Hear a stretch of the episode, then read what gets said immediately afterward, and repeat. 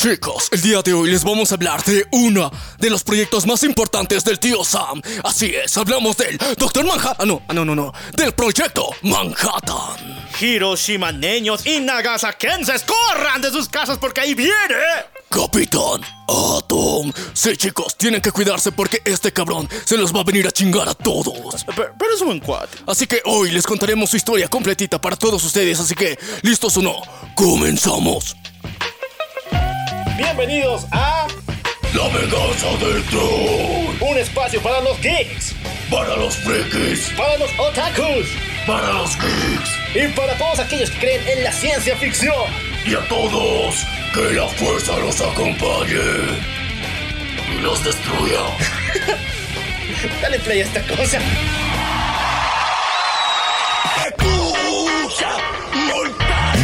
Marrano.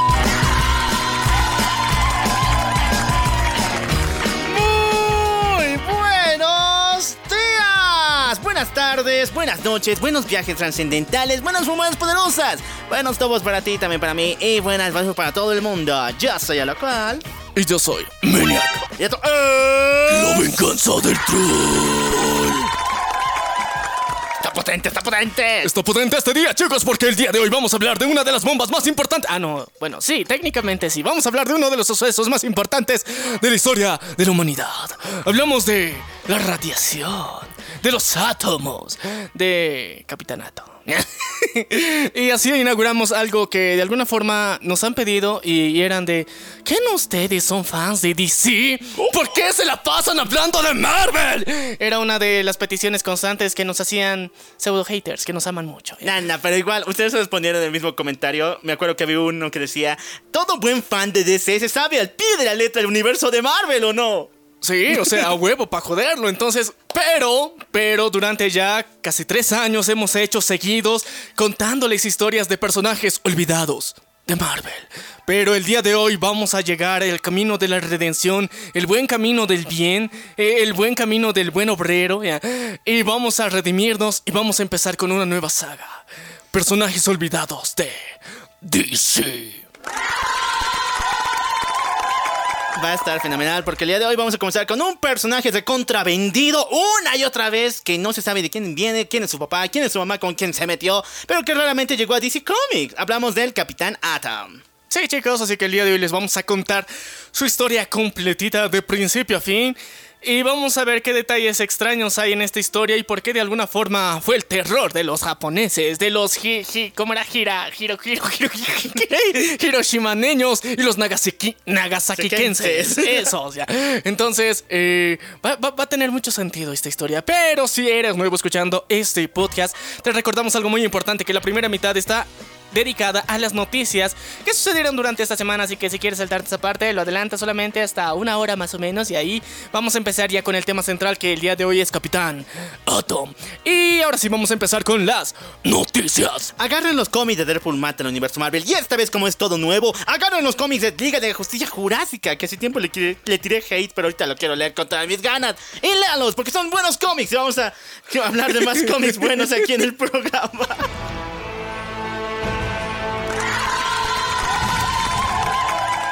Pedo? Había ¿Qué pedo? ¿Qué pedo ya? Es el día de lo contrario. Había que renovarse, chicos, ya. El batibulto ha vuelto, güey. ¡Oh, por Dios, qué ri... Ah, no. Marrano. Para todas las chicas. ¡Oh, me vengo! Gócenlo. Eh, ha vuelto el batibulto, pero no en formato de, bueno, una nueva versión de Batman Dam como fue en el año 2019, sino en esta ocasión volvió una antigua mm, tradición de DC Comics que hace tiempo yo pensaba que con todo lo que es la agenda política en contra de la cosificación de la mujer y de los cuerpos esbeltos y muy super musculosos y suculentos, ah, no iba a hacerse. Pero sin embargo, este año DC le sacó el dedo del medio de los progres y dijo, no, güey, este año hay DC Bridge. ¿Hay playa? Sí, la playa de DC. Ah, ya, ok, ok, ok. O sea, mira, el buen DC, siempre innovando, siempre fijándose en los japos para hacer nuevas cosas. O sea, al principio pechugonas, así a más no poder, luego mamadísimos, nivel yoyos, y ahora episodio en la playa. Ahora en cómics. Así que, no sé, yo creo que es, es una buena, buena renovación. Hay que decirlo que Marvel también tiene el suyo, que es el Marvel Springtime o algo por así, no me acuerdo. Pero eso es de verano, bro, así que no jala. Pero sin embargo DC tiene el DC Beach, donde en este muestra es un calendario completo, un cómic lleno de portadas, escrito, bueno, dibujada por muchos artistas, donde vemos a nuestros personajes favoritos usando tanga. Y en esta oportunidad, obviamente tenemos a Supergirl, Power Girl, Wonder Woman. Y antes de que se me agua, agua la boca, tenemos obviamente a Batman. Lo raro es que a Superman lo dibujaron con una tanguita, digamos, hojita con azul, pero a Batman se dibuja con una especie de cachetero donde sí. Muchachos, ha vuelto el terror de todos. El batibulto. El batipaquete. La bativerga. Aquí viene la constante. No quiero meter en temas sexuales de superhéroes porque tardaríamos hasta mañana hablando de esa madre. Entonces, Batman la tiene más grande que Superman. ¿Qué pedo? No sé, o, o eso es como lo percibe la población de los dibujantes en general. ya. De- debe serlo. No, no sé, o sea, técnicamente, técnicamente, honestamente, no tenemos las medidas exactas. Ninguno, o sea, Bob Kane nunca se dignó a decirnos, así le mide, bro, ya. O es, es, es Team Carne o Team Sangre, no nos dijo, pero bueno, o sea, aquí se hace lo que se puede y, y, pues lo que se puede es inventar cosas. Bueno, ya lo saben. Lo único, la única que sabe cómo, cuánto le mide a Batman es Gatúbela. sí, qué rico. Bueno, sigamos todavía. Esta semana llegó el tráiler de ni más ni menos que She-Hulk. O como le dicen en España, Abogada Hulka. Qué verga, con... A ver, a ver chicos, sé, sé que ustedes, buenos oyentes españoles, ¿qué pedo con, con, con, con- con los encargados de hacer la traducción de estas madres? O sea, lo, lo toman muy literal. O sea, está bien que amen su idioma y todo lo que quieran. O sea, en Latinoamérica nos obligaron a tenerlo y por eso nos vale pito y aquí lo, volvemos cualquier mierda. O sea, es, más sacrílego, ha sido más vilmente profanado el idioma español en Latinoamérica, pero o tenemos motivos para hacerlo. Pero en España lo aman tanto que hacen traducciones literales de todo. Pero con los títulos de superhéroes se pasan de verga. Para mí suena muy culero. O sea, les juro que suena muy culero. Caballero Luna. ¡Qué verga! O sea, aquí hay una canción que es Luna, Luna, amiga. O sea, no, no, no. Eh, Moon Knight suena más chingón. O sea, fonéticamente hablando, suena así de puta madre. Oh, ahí viene Moon Knight. Imagínate, o sea, el, caballero Luna parece un pibe chorro de la villa primero de mayo, el cual te va a saltar. O sea, ahí viene el caballero Luna. Oye, entonces, nosotros también no, no nos hemos librado de buenas traducciones de superhéroes. Recordemos la mamada de aguja dinámica. Ese era el primer nombre que los latinos le, latinos le hemos dado a Wolverine. Y también eh, de Double Dragon, que era el primer nombre Pero- que pero- nos pero, inventamos bro. de Daredevil. O sea, pero, bro, hemos evolucionado ya. O sea, Eso sí, eh, eso hemos evolucionado. Latinoamérica ha evolucionado. O sea, te das cuenta de que al principio ya está- estamos, a- estamos pasando de la verga, estamos haciendo traducciones culeras, lo aceptamos, lo entendemos y decimos, no, ya no más de estas mamadas, vamos a hacer nuevas, pero más originales, más chingonas. Pero España no, se aferra, es un aferrado, o sea, desde siempre, des- desde que han empezado a hacer doblaje de cualquier película, hasta el título lo cambian. A veces ni siquiera se respeta, o sea, fonéticamente hablando, digamos, eh, por ejemplo, eh, hacen traducciones literales, digamos, de inglés a español. Generalmente eso hacen. Pero a veces inventan el nombre del título de la película completo. Entonces estás de. ¿Qué verga? O sea, técnicamente, por eso, cuando un latino o un español va a Gringolandia, te dicen el título de la película y estás de qué verga. O sea, se llamaba así. Tiene más sentido, pero yo lo conozco de diferente forma. no sé, o sea, por ejemplo, ¿dónde están las rubias? O sea, en, en inglés no me acuerdo qué putas es. es- Eh, White Chicks, White chicks, o sea, es, eh, ¿cómo, ¿cómo sería? chicas blancas. Sí, pero ¿dónde están las rubias? Suena diferente. Mientras tanto en España es otra cosa que no quiero decir. guaga. Pero entonces, eh, eh, es muy diferente. Yo creo que, por favor, amigos españoles que nos escuchen, reflexionen. O sea, las traducciones literales estarán muy chidas lo que quieran, pero suenan culeras. Por favor, respeten en inglés. Porque a mí me estresa. La otra vez estaba viendo, eh, o sea, en nuestra querida fuente inagotable de conocimiento, TikTok, ya, eh, que, que aparecía una querida Potterhead que nos estaba diciendo que hay un artista que ha decidido hacer retratos según la versión escrita de J.K. Rowling de los personajes, retratos, o sea, tal cual, como hubieran sido según el libro y no como las películas. Entonces, no sé por qué putas en España le dicen Hermione a Hermione. Entonces, yo, o sea, primero confundido y era de, ok, neuronas funcionen. ¿Quién es Hermione? ¿Quién putas es Hermione? Ya. Luego, o sea, después del rato muestra la imagen y eras de, ah, Hermione. Oye, yo también me tengo que sentir ofendido, o sea, un millón de veces, porque allá no se dice chubaca, se dice mascatabaco. Búsquenlo, es mascatabaco. Ya, volvamos con Hulka, por favor, con Oye, Hulka. pero imagínate, o sea, e- ellos están previniendo el futuro. Si mascas mucho tabaco, te convertirás en chubaca. pero eh, imagínate, oye, masca tabaco. Suena culero. Bueno, ya, el tráiler se ve muy, muy mal. ya, chicos, tenemos varios puntos Eh, que decir. eh, es la pitufa azul. eh, Es la pitufa verde. Es la pitufa verde, muchachos. El CGI está del asco. Y sí, en Multiverse of Madness, incluso en Spider-Man No Way Home, ya vimos que Marvel se le está agotando toda la energía en lo respecto a CGI. No está dando un parámetro de excelencia en estas madres. Y tampoco tengo que decir que en sus series se ha pasado de lanza. O sea, Eh, también se notaba un poco en Moon Knight. En Moon, ya, en Moon Knight también me ha gustado el outfit, o sea, los trajecitos estaban chingones de puta madre. Y en Loki también lo han hecho bien. Pero en, en She-Hulk, para mí está culero su CGI, sobre todo de su cara, bro. O sea, la cara podías hacerla un poquito más realista. Y que, o sea, está. O sea, en, en términos de, de, de- de rico es rico, ¿ya? En términos de. Me prende, te prende a cualquiera. O sea, eh, eh, o sea veníamos de Es una. She-Hulk. Es She-Hulk, bro. O sea, entonces imagínate, me gustan grandotas. Dices y wow, She-Hulk. Pero tenemos que ser conscientes también de que hay, hay ciertos lineamientos muy importantes en lo que es el realismo, porque se supone que esta serie es live action, que no creo que lo entiendan bien, porque el ponerle el tono verde ya, ok, pero un poquito, un poquito más opaco y no fosforescente, estaría decente, o sea, na- nada más eso, porque, o sea, al Hulk de Mark Ruffalo, que no es uno de mis favoritos, ni cagando, se ve horrible, pero está más realista que esta, que, esta mujer, entonces, el tono de verde que están utilizando en el trailer, espero que lo corrijan, nada más, o sea, no me quejo de las buenas proporciones, de la dinámica y de que, o sea, le, le va a enseñar que es estar mamadísimo a un mamadísimo, entonces, eso está genial. Me encantó eso del tráiler. Pero, o sea, de antojar y antojaron. Pero aún así, o sea, corrijan su pinche CGI. Bueno, please. entre enemigos vamos a tener obviamente a una versión rara de Gi- Giganta, creo que se llama Titania o por el estilo. Eh, no me acuerdo mucho de ella en los cómics de She-Hulk, pero por ahí aparecerá.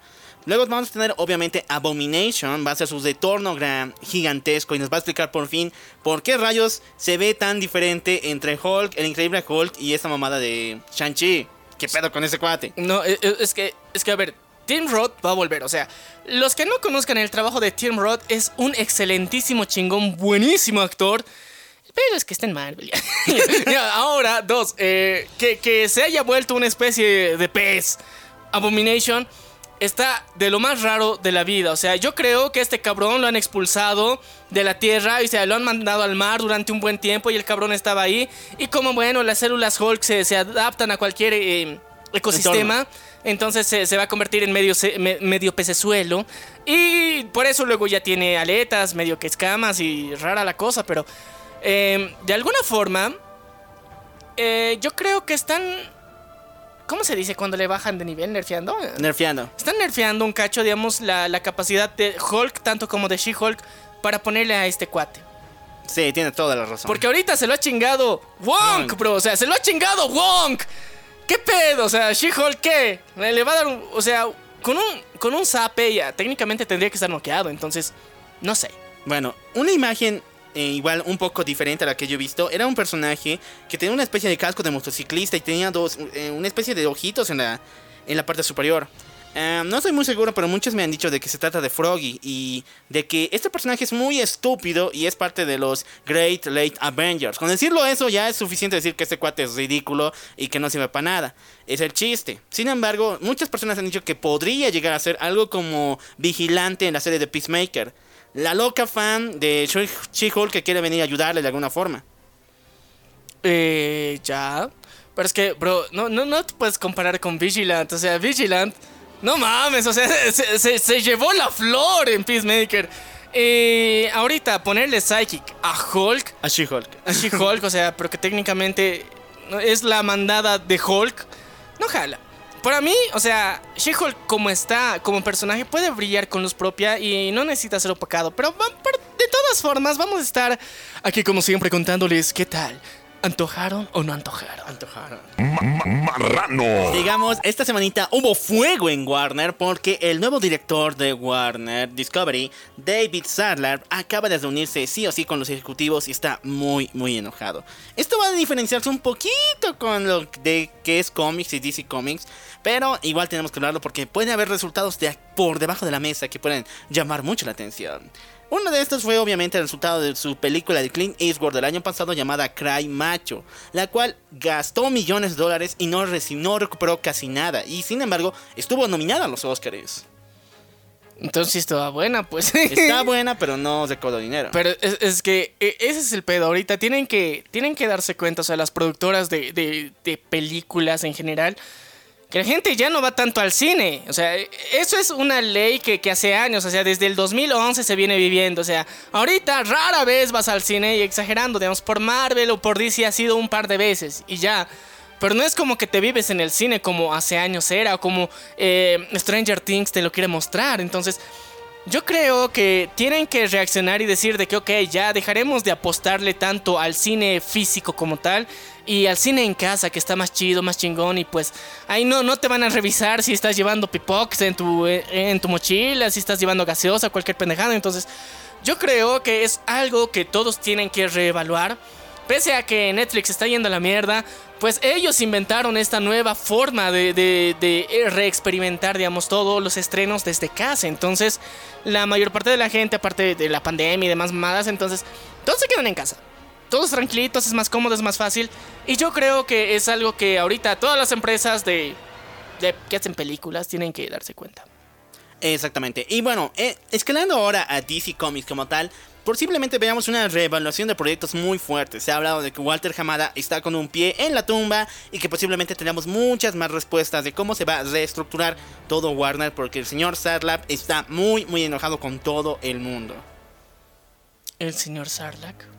Sarlacc. David Sarlacc. Eh, Es el nuevo jefe de DC, chicos. Estarán escuchando insultos o alabaciones próximamente sobre él. O sea, no- todavía no decidido muchas cosas interesantes. Así que lo interesante es que podemos decir que se está revaluando mucho de lo que serían los futuros proyectos que tenemos de los universos de los cómics y que eh, también hemos tenido algo muy importante. La primera imagen de la serie de Gotham Gotham Knights. Y sí, chicos. No, no sé si tragarme todavía. Lo, lo voy a mantener un poquito aquí en mi piglotis antes de botarlo o tragármelo enterito.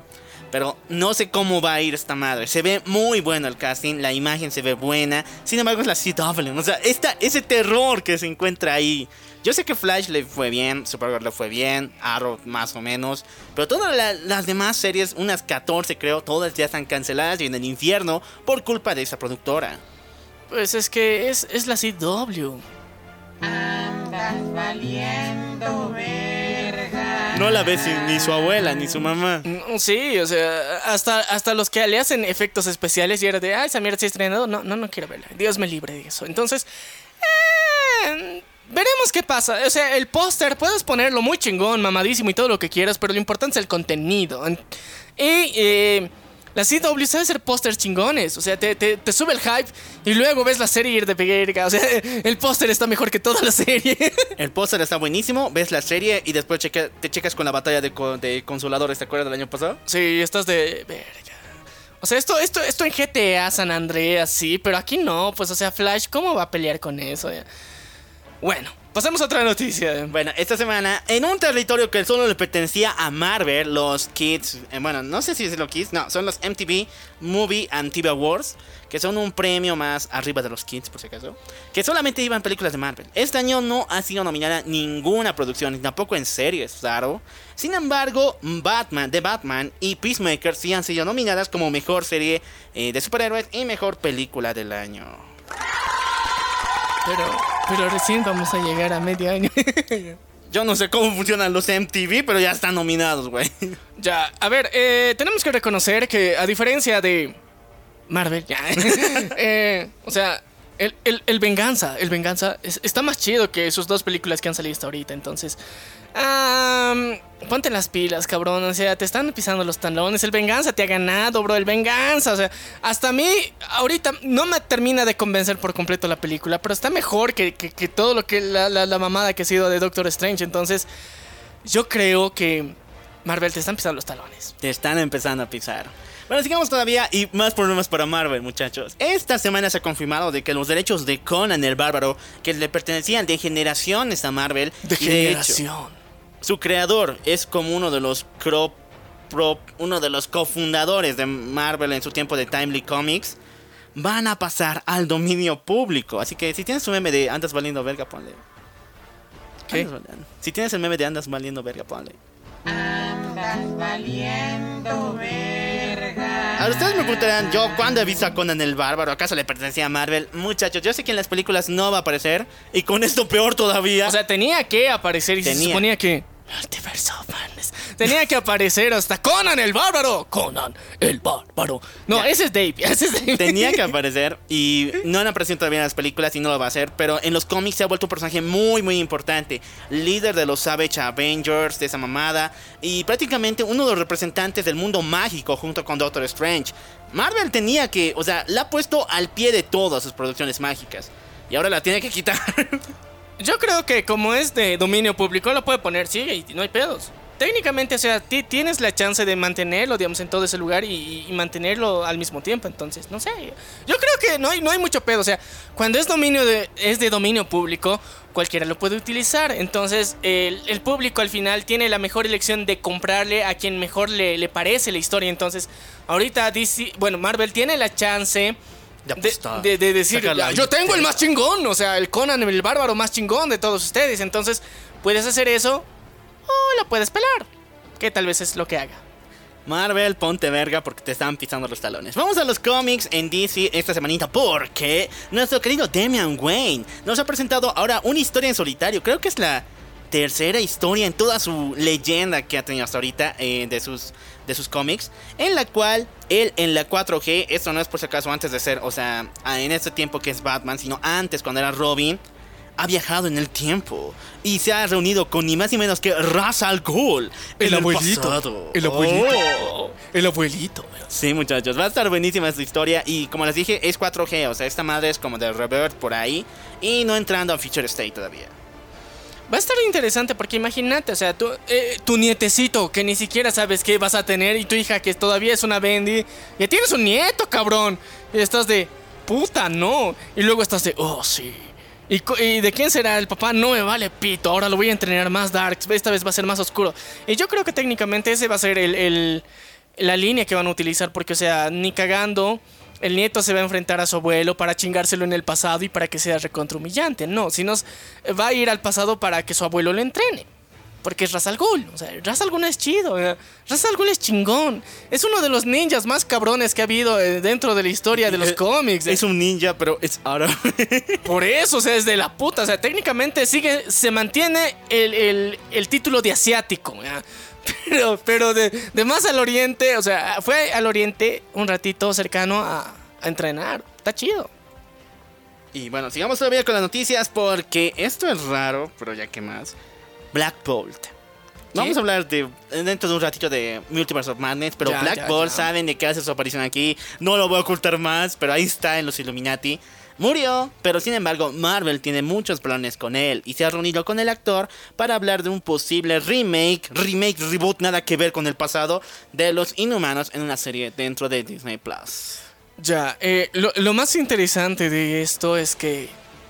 ¿Para qué con ese cabrón? ¿Para qué? ¿Qué va a hacer? O sea, técnicamente no tiene un diálogo. ¿Qué va a decir? ¿Por qué? ¿Qué- A ver, ¿qué va a decir? A ver, todos guarden silencio. ¿Qué va a decir? es bien al pedo esperar algo interesante del 2. Eh, o sea, en, sin su casquito se veía más imponente en la serie de los inhumanos. Le han puesto el casquito y parece ¿cómo se- objetivo para dardos, así, literal. Vamos a hablar más ratito de, de eso, pero no creo que sea, digamos, la mejor elección de reutilizarlo a este cabrón porque honestamente los fans no generan eh, de wow, no mames, es Black Bolt.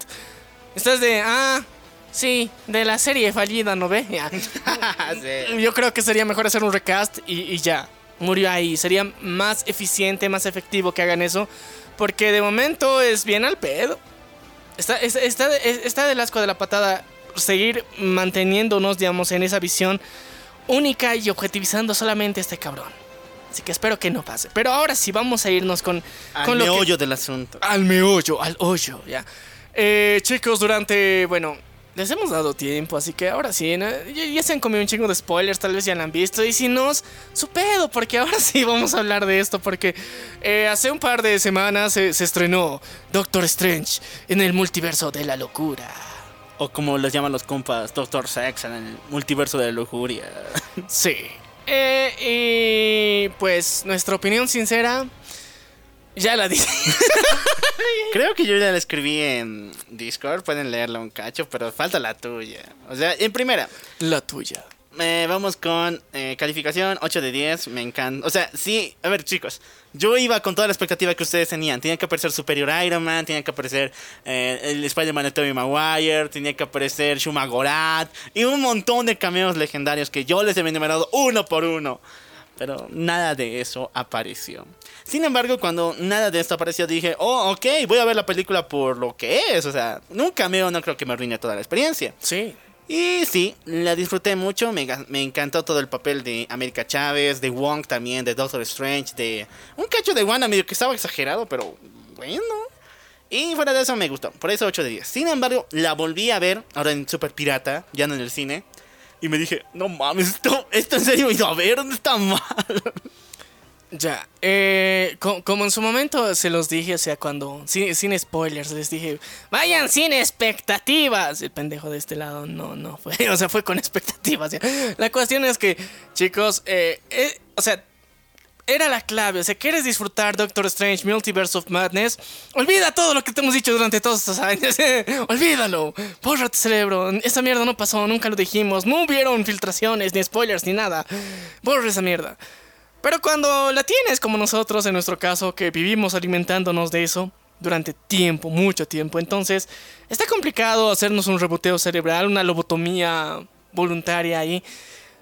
Pero eh, como película de héroes es la misma de siempre, pero con toques darks. Y a mí eso es lo que más me ha gustado de, de esta película, o sea, los toques darks.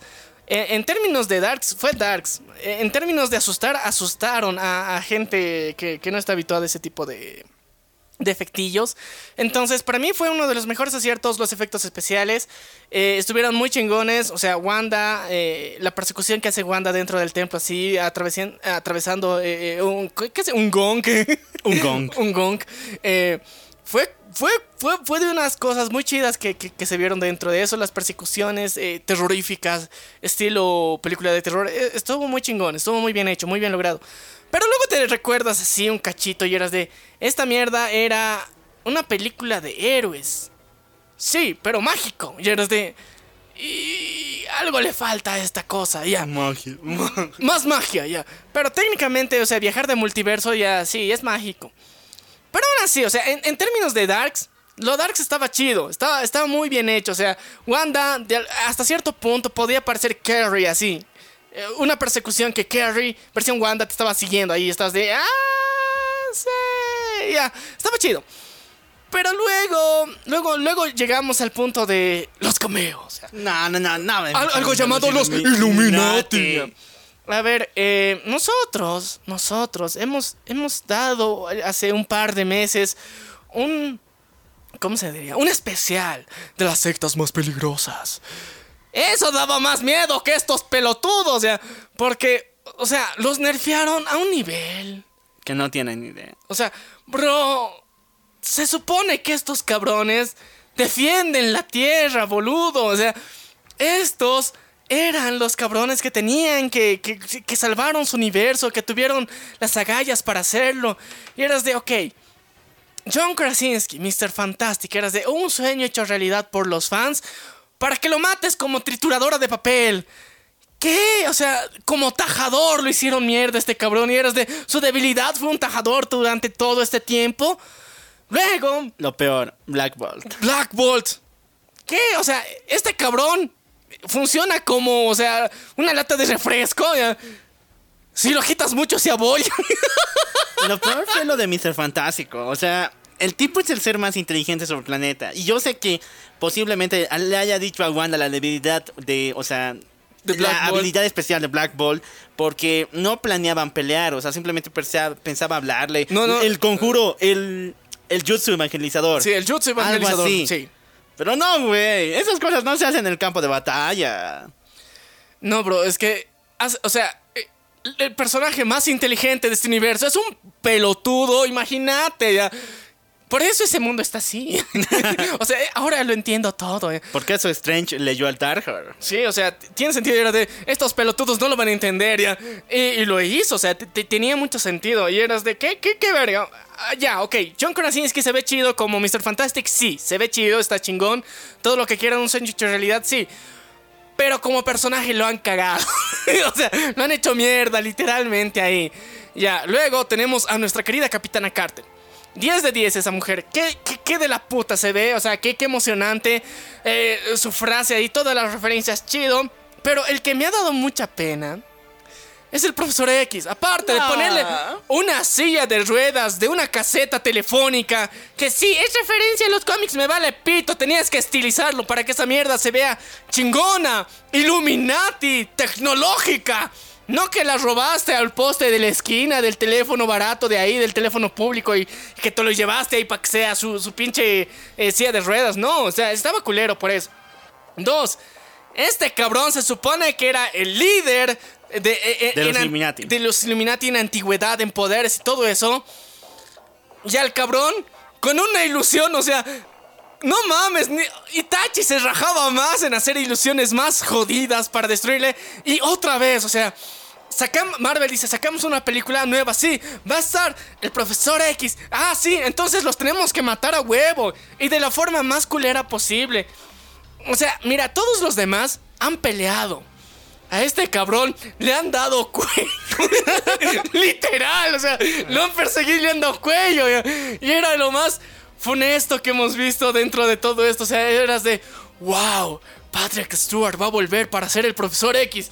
¿Y por qué lo llaman a este cabrón? Para que se muera otra vez. Así de pelotudos son los de Marvel para aprovechar un cameo. Bueno, chicos, eh, de Profesor X. eh, primero, es un, bien irónico que el tipo muera en una ilusión, porque esa es una de sus capacidades mentales. El tipo ha puesto en ilusión a un montón de personas. Eh, vean lo que pasó en Día del Futuro Pasado, en primera eh, clase de los X-Men. O sea, O ahí sea, se muestra el no- nivel de poder. Y, y es que tiene. técnicamente eh, él aplica el jutsu evangelizador con eso. O sea, Sí. te meten una ilusión, de repente, pum, ahí te ponen todas las situaciones más jodidas y luego el jutsu evangelizador y dices, a huevo, bro. O sea, Voy a es- cambiar. Voy a cambiar. eh, Yo fui como tú. yo, yo fui como tú, me, me has cambiado la mente, bro. Entonces, se supone eh, que el profesor Charles Xavier hace eso. Pero no, aquí, o sea. Y que se lo hagan a él. le- Se, se le aplicaron a él y le dieron cuello, literalmente. Le agarró guanta y le dio cuello. Es. No sé, ya. ¿Qué, qué mamada? Los Illuminati ha sido un fail completo eh, en todo el sentido de la palabra. Las únicas que de alguna forma estaban dándole lucha ha sido Capitana Carter, que le mataron de una forma muy funesta. eh. O sea, qué feo, ¿no? Eso sí está horrible. Eso sí estaba crudo hasta cierto punto, pero técnicamente igual lo censuraron. Solamente viste que pasó algo. eh. O sea, ¿qué, qué hacks? Porque para mí eh, eh, ha sido un buen hack, digamos, como lo han mostrado. Y eh, para mí eso es uno de los méritos más importantes que tiene esta película. Porque técnicamente es agresivo, es violento y técnicamente tiene gore. Pero no es explícito, pero aún así lo sientes. O sea, no era necesario verlo y aún así lo sientes. En- Y eso es importante. Ahora, nuestro querido. Capitana eh, Marvel. Nuestra capitana Marvel Niga. Mónica Rambeau. Sí, la, la Niga. Nuestra querida capitana Marvel Niga, Y no Super Iron Man, por si acaso. y no es, no es superior a Iron Man, tristemente. Eh, no, no, o sea, no, es- no es ni, ni bueno ni malo. Estaba ahí y, y ya, o sea, ¿qué más podemos decir al respecto? Aplastada por una estatua. Sí. Técnicamente esta cabrona se pelea con otros de otros La universos. defensora del cosmos. La defensora del cosmos murió tristemente aplastada. Es- Está de la patada. Ya, a ver. Luego, más allá de, de todo el hype que se murió y todo lo que quieran, tenemos que admitir algo muy importante. O sea, los Strange de los otros universos estaban chidos. Chévere. O sea, eh, eh, el, el Stranger, el Strange con colita. Chingón al principio. un- Defender. eh, Stranger. de- ¿Cómo No, es? Defender Strange. Defender Strange. Estaba chido. Me, agradó. Un, un pinche rata traidora, pero estaba bueno el outfit. ya. Luego eh, tenemos al, al, al, al- ¿Qué se llama? Al doctor sexo, sexo oscuro. El doctor Hentai. El doctor Hentai BDSM. ya. El del universo compactado, pues. Sí, ese cabrón. Ese estaba más chido. Estaba más darks. Parecía emo. Parecía drogado. Y de la puta. O sea, qué, qué, qué buena, digamos, su, su aparición. Y se supone que este cabrón tenía tantos poderes. Se había ido al lado oscuro. Se había interiorizado tanto en su mundo. En superar su pérdida, sus traumas. Que pierden en tres minutos, así, en tres minutos en pantalla, puta, lo chingón, leer el Darkhold no te sirve de nada entre el pelotudo de otro universo que llega y ya. Así, así, así de pelotudo ha sido esa escena, o sea, estaba tan chingón el personaje, yo pensaba que iba a haber strange putazos de los buenos, mentales, psíquicos ahí sacando... Mágico. Mágicos, o sea, y eras de, te aplico la quinta de Beethoven, ¡pum! Ya, listo, Y de muerto. paso que Marvel está atravesando ahorita una dura encrucijada porque dicen que eh, plagiaron la escena. La batalla musical. Ya, o sea, con otra película de Disney, si no me equivoco. No, Eh, no, no es de Disney, es Warner. Ah, O sea, sí. ahorita, ahorita les digo cuál es, pero eh, están pasando por mucho Ya, pero más allá de eso, o sea, te, vencí con la sexta de Beethoven. No suena un buen ataque, o sea, no. o sea, estaba chido los efectos, estaba chido la forma en que lo muestran la batalla y todo lo que quieran. Sí, estaba bueno. Pero, bro, ese carnal se supone que ha ido al lado oscuro, al lado oscuro de de veritas, al, al Darks Darks. Y aún así, perdió. Es bien pendeja esa situación. Ok, el romance y todo lo que quieran, ya. Está bien, lo pasamos. Pero luego, lo que en mi percepción salvó toda la película eh, fue el Doctor Strange, oscuro, oscuro por dos, ya. Zombie. Eh, más muerto que nunca, ya. Ese cabrón fue de las mejores partes de la peli, Sí, porque estuvo buenísimo. eh, como de alguna forma técnicamente algo que lo quería arrastrar al infierno se convierte en su capa, o sea, para mí es todo de la puta. Ha sido una de las mejores escenas que he visto dentro de todo esto. Eh, en el cine su CGI se veía de, de putísima madre, estaba bastante decente cómo logra hacer toda la compactación de estas, ah, de estas almas para convertirlas en su manto. O sea, fue genial, fue hermoso, fue bonito, fue bien hecho y que se repita, please, nada más. Eso fue de las mejores cosas y luego, bueno, el resto de la película es técnicamente los berrinches de Wanda y listo. Y, y un tercer ojo. Y el tercer ojo, y el tercer ojo que, que te sale por leer un libro. Wow. Te vuelves Ten Shin Han. Te, muchachos. sí, Ten Shin Han, o sea, no mames, ese cabrón leí un libro. Bueno, muchachos, eh, la- el plagio en sí es del juego Sword of Symphony, Symphony, donde es la principal jugada, o sea, pelearte con notas musicales al estilo de Strange, así que está atravesando ahorita por problemas bien serios. Fuera de eso, eh, hay algo que me, me enoja demasiado, que es que ninguno de esos cameos que hemos tenido, Illuminatis, del Strange malvado, Nada de esto está conectado con, la, con el multiverso de Marvel. Estos son otros universos nada que ver, bien aparte. Por ejemplo, nos dijeron de que la Capitana Carter ni siquiera es de What If. El Doctor Xavier tampoco es de, de los X-Men, ni tampoco del 97, ni tampoco de una rama que tenga que ver con el UCM. Lo mismo con Mr. Fantástico. Tampoco con Black Ball, ni la serie de los inhumanos, ni la Mónica Rambeau de nuestro universo, ni de qué universo será. Y el Doctor Strange malvado no es el de What If, es de otro universo que se perdió leyendo el Darkhold. O sea, Marvel tiene miedo de unir los mismos proyectos que dicen que están unidos. Y yo ya les he dicho mis teorías, están esperando que Flash la cague o que haga algo bien para recién decir, oh no, chavos, vamos a hacer algo bien cabrón, con más cameos que Flash. Sí, pero, o sea, más allá de eso, yo creo que eh, los pelotudos no han sabido apagar el hype. O sea, tenías, tenías toda la chance de que el, el hype se mantenga y de que ver a los Illuminati esté de la puta madre en el cine. Si no los mate. ponías en el tráiler, pendejo. O sea, yo te juro que hubiera tenido el mejor hype por la aparición de los Illuminati si no aparecían en el tráiler, si no se los hacía mención en el tráiler. Puedes mostrar un chingo de cosas en el tráiler. El romance, vuelve el amor, el amor por dos, el amor por tres. Podías hacer muchas cosas y pelotudo quemaste tus habas a destiempo. Y la jodiste, porque técnicamente todo el hype que había lo has, lo has mandado a la mierda por eso. O sea, por técnicamente tú mismo spoilear eso. Si no spoileabas eso, te juro que tal vez hubiera sido más tranquilo, más aceptable, pero eras de van a aparecer los Illuminati. Y luego vas al cine y van a aparecer los Illuminati. Y nada más. Eso es decepcionante. Entonces, eh, Marvel re- reconsidera todas estas cosas. eh, lo decimos en buena onda. ¿ya? Eh, Antes de ir a patear y a quemar. Sí, o sea, pod- podías hacer muchas cosas chidas ahí, tenías la opción. No pero matar ilus- a te- los Illuminati. Te, te faltó desayunarte un buen omelette para tener un buen par de huevos y enfrentarte a esta cosa que, que se llama fanservice ya, y hacerlo bien. Pero de todas formas, ok. O sea, para mí yo creo que algo que a muchos les puede de alguna forma dar esperanzas de que este multiverso existe es eh, la escena en donde la primera vez que viajan a los otros multiversos pasan por diferentes multiversos que son animados en 2D y medio que tienen relación con con Spider-Man Into the Spider-Verse también. Entonces, o sea, las referencias están ahí. Ahora, el- el- el- algo que me ha molestado un chingo así eras de. El meme, y bueno, que técnicamente es basado en la serie de los 80, de, de, de los X-Men, bueno, de los 90, del profesor Xavier haciendo así, así, eh, meditando ahí con la mente, así, viendo ahí eh, eh, el no por mental. Cyclops trae las caguamas. Sí. No hay pan en la casa. ¿Se Sí, acuerdan sí. de esa? La, la- la invocación mental psíquica.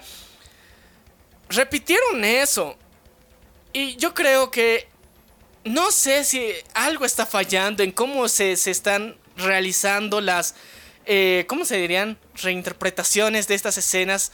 Eh, Me mastico. No, mentira. O sea, el, el fanservice que quieren poner, digamos, eh, háganlo épico, pues. O sea, si es que van a poner que, que Charles Xavier haga esa pose, pero que tenga un fondo chingón, o que de repente esté levitando y haga esa, esa señal. No que esté en su sillita.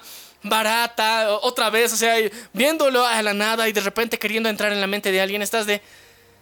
Bro, o sea, está bien, está chida la imagen, pero hasta en la serie animada pasaban más cosas después. O sea, ese era el inicio de un momento épico, no de una matanza. Qué de la verga, bro. ya. Así que, chicos, eh, bueno, si aún quieren ver Doctor Strange Multiverse of Madness, véanlo. Los golems están chidos, eso sí. Sí, los golems, chicos. Y Wong se luce bien guaso. Wong se luce y bueno, eh, América Chávez. América Chávez. Y bueno, Doctor Strange. Doctor, se vuelven Doctor Sex. Era muy bueno. A ver, y aparte, o sea, Wanda, para mí no está mal, o sea, es- está muy bien, muy épico, pero técnicamente le han bajado en nivel de historia como personaje, o y sea, le aumentaron el nivel de locura. nivel de locura, o sea, le quitaron complejidad como personaje, emociones, sentimientos, o sea, en WandaVision se luce eso, tiene problemas mentales, todo lo que quieras. Pero aquí, no, o sea, técnicamente el tráiler, o sea, vean el tráiler otra vez, te, te spoilea toda la película, puta madre, ¿qué más quieren de mí? ¿Cómo pueden spoilear tanto? ¿Cómo pueden ser tan pelotudos para cargarse la película con el tráiler? No saben hacer trailer. No mames, qué de la mierda sido eso, pero ya. Bueno, descansemos y dejamos que esta cosa muera en paz. Y ahora sí continuemos con el universo del anime. Chicos, acompáñenme, pónganse sus, sus orejas de nequito, las colitas intercambiables y un nico nico ni que hablamos de anime aquí en el programa.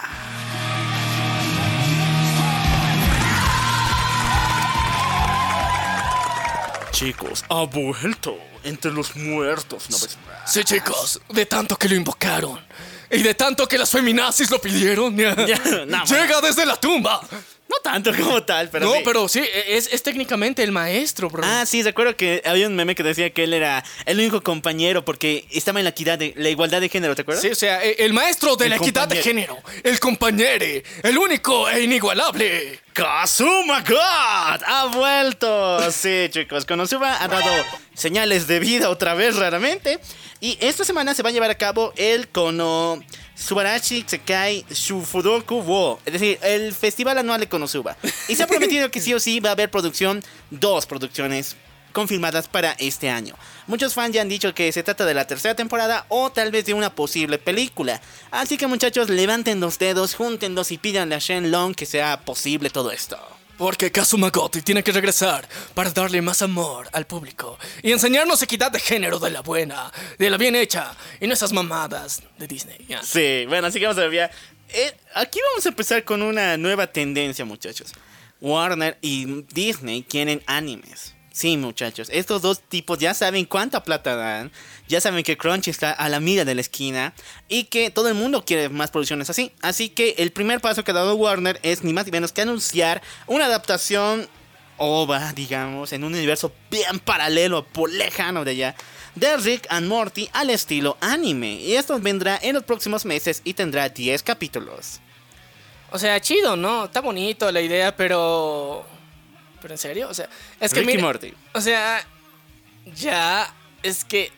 Mira, hacer la adaptación a versión anime, Warner le está apostando duro a eso, pero creo que a veces llega a ser innecesario, porque hay nativos del anime, o sea, que, que fueron creados, pensados para ser anime desde el principio, que están chingones, a los que deberías dar presupuesto para que sigan existiendo. Tus propios animes quieren plata, güey. ¿Dónde está Sí, mi cuarta sea- de Danmachi? La segunda de Goblin. Pero, o sea, tendrías que darle plata a eso y no. O sea, Rick and Morty ya, ok, hay mucho hype, mucho cariño, es una buena serie, sí. Pero no necesita volverse anime. ¿Por qué? Ya, ¿Por qué a mí? ¿Por qué a todos? O sea, no es necesario, Warner, no es necesario. O sea, y sé que Disney técnicamente ha hecho lo mismo con sus pinches Avengers versión anime también. Dos veces. Dos veces, o sea, mm, no es necesario. Hay historias que han sido creadas en ese formato por una razón y está chido. Lo que puedes hacer para hacer estas versiones anime, haz crossovers, o sea, que cuando del universo de la animación normal se pasan al universo de anime, ahí se vuelven versión anime, está chido, pero yo creo que tienes un universo, un catálogo en sí de animes que necesitan presupuesto a los que puedes dar plata. Ya mencionó dos, pero faltan mucho más. Y recordemos que no es, no es el único proyecto en puerta. Se habla todavía de darle continuación al universo de Snyder con una adaptación al anime. O incluso de Smallville, su temporada 11 al estilo anime. ¿Qué pasa con el anime? ¿Qué pedo, Warner? Ah, Smallville, no mames. Smallville, Anime. Sigamos todavía, muchachos. Eh, Netflix se le ha pegado también esto. O sea, a partir de ahora voy a hablar de puras compañías gringas que quieren sus propios animes. Netflix. Pero es, es que, chicos, eso es algo muy importante, gringos. Recuerden esto. Eso es apropiación cultural. Un poquito. Soretes. ya. Porque Latinoamérica igual va a estrenar por... ah, bueno, voy con este tema antes de Netflix. Esta semana, un estudio latinoamericano que me- no me acuerdo su nombre, pero búsquenlo lo más rápido posible. Va a estrenar su primer anime hecho aquí en Latinoamérica. Este se llama Coffee y es una comedia romántica. Sin embargo, aunque parecía muy cutre, se está viendo bien ya que va a ser el primer anime en la historia que tenga características de allá de Japón, como se están lanzando, bien cute, así bien, bien kawaii la cosa, pero 100% doblado al español. Latino. excitante. O sea, está bien, está bonito la idea, pero yo, yo les quiero joder a los gringos, cabrón, porque, o sea, te juro que estos hijos de putas no se la... O sea, anda a Twitter, cabrón. Se la pasan cancelando a medio mundo por apropiación cultural, por... Y eh, ellos. Y ellos dicen, vamos a hacer anime. Eso es apropiación cultural, bola de pelotudos. O sea, no sean tan subnormales. O sea, entiéndanse, sean coherentes con el puto discurso de mierda progre que tienen. O sea, sean coherentes. No se vayan la mierda. O sea, dejen que los japos hagan anime. Ellos saben hacer anime. Déjenos a nosotros hacer fan doblaje. Porque sabemos hacerlo. Déjennos a nosotros subtitular sus animes. Porque nos encanta hacerlo. O sea, bendito sea Brian San y Kevin Kun. Pero aún así, aunque nosotros nos animemos a hacer anime, lo hacemos con todo el respeto y con todas las características. Ustedes van a hacer anime Versión gringa, o sea, así de mierda son, todo lo quieren volver a su modo, entonces eso es apropiación cultural y eso sí se debería cancelar, hijos de puta. Bueno, Studio Trigger junto con Netflix está a punto de lanzar la primera temporada del anime de Cyberpunk 2077. Sí, este videojuego que ya todo el mundo conoce, la triste historia de esta madre. O sea, no la historia del juego, la historia de cómo se vendió el juego. eh, va a tener su, su versión en anime y se va a lanzar en los próximos meses a través de Netflix. ¡Vivan las mentiras! Eh, la idea es que técnicamente, o sea, Cyberpunk 2077, que ya tiene historia, va a tener un anime. Es que no tiene sentido, bro, ¿por Es qué? que, es que si no puede, o sea, este juego es injugable, güey. O sea, tiene un montón de bugs. Y si todo tienes la Play 4, no te queda más que ver el, el anime. O, o sea, si tienes Play 4... ¡Oh no! Ya, es lo que la respuesta, Bugisoft. Ya, ya, ya, ok. Si, si tienes Play 4 y has jugado Cyberpunk 2077, sí, no puedes jugar esta mierda. Si no tienes una PC gamer, tampoco puedes jugar esta mierda. Si no tienes un Steam Deck que, que técnicamente todavía no ha salido, tampoco puedes jugar esta mierda. Si no tienes Play 5, tampoco. O sea, nos han cerrado tantas las oportunidades que ahora dijo, o sea, dijeron, Bugisoft dijo, ok. Los pobres quieren saber qué pasa en este juego. Vamos a hacer un anime. Un anime para ellos.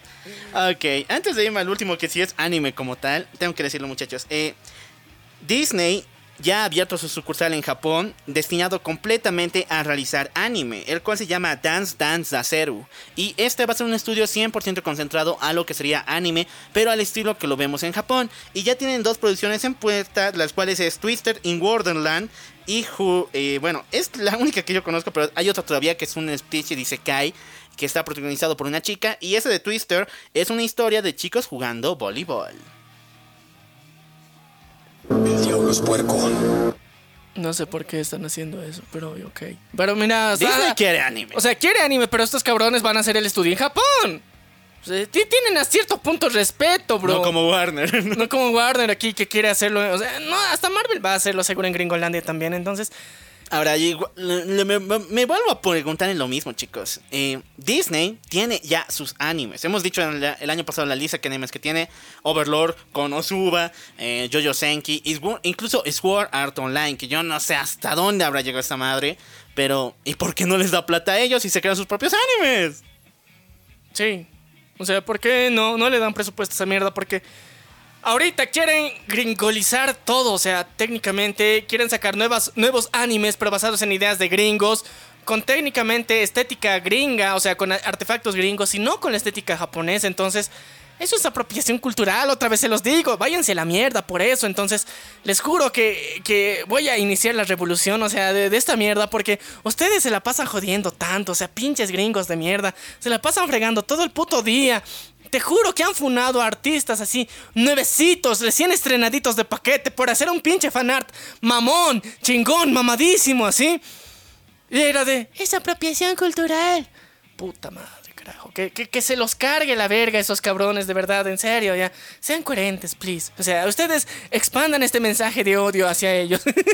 Bueno, chicos, esto les va a parecer muy raro. O sea, ya estuvimos hasta aquí de la censura china. Porque ustedes saben que solo existe un sitio en, en China donde puedes ver anime que se llama Bilibili. Y está completamente lleno de, de de anime antiguo. No, está ahorita de temporada, pero el detalle es que te lo censura un montón. O sea, no se pueden ver boobies, no se pueden ver eh, buenos magumbos por ninguna parte. Pero, ¿qué pasaría si te digo que esta semanita algo raro pasó? Y Japón censuró y China no. ¿Qué? No sé qué pedo pasó, pero muchos usuarios, y no sé por qué están tan obsesionados con esto, de Date Alive, la cuarta temporada que se estrenó ahorita esta temporada, vieron que hubo una gran diferencia entre el lanzamiento en Blibli y en Japón. Y el de Blibli es el material original. O sea, los chinos ya no están censurando. Se pueden ver magumbos, se puede ver una clara distinción de los personajes de cómo es el material original. Sin embargo, en Japón, en su lanzamiento en vivo en la televisión, Dead Alive presentó un gran nivel de censura. Y uno de los momentos más WTF de la historia es esto. En el capítulo cuando Touka está vendiendo los mangas de Shido, que ya les conté la historia de Alive, por si acaso vayan a verla, se ve una censura horrible porque en el material original de Blibli y lo que eh, fue hecho por el estudio, se ve un chico gordito en el cual Touka le habla de le convence que, que compren el manga. Pero en Japón lo cambiaron al chico gordito por un chico flaco. Ya. ¿Y eso qué tiene? ¿Te ofende?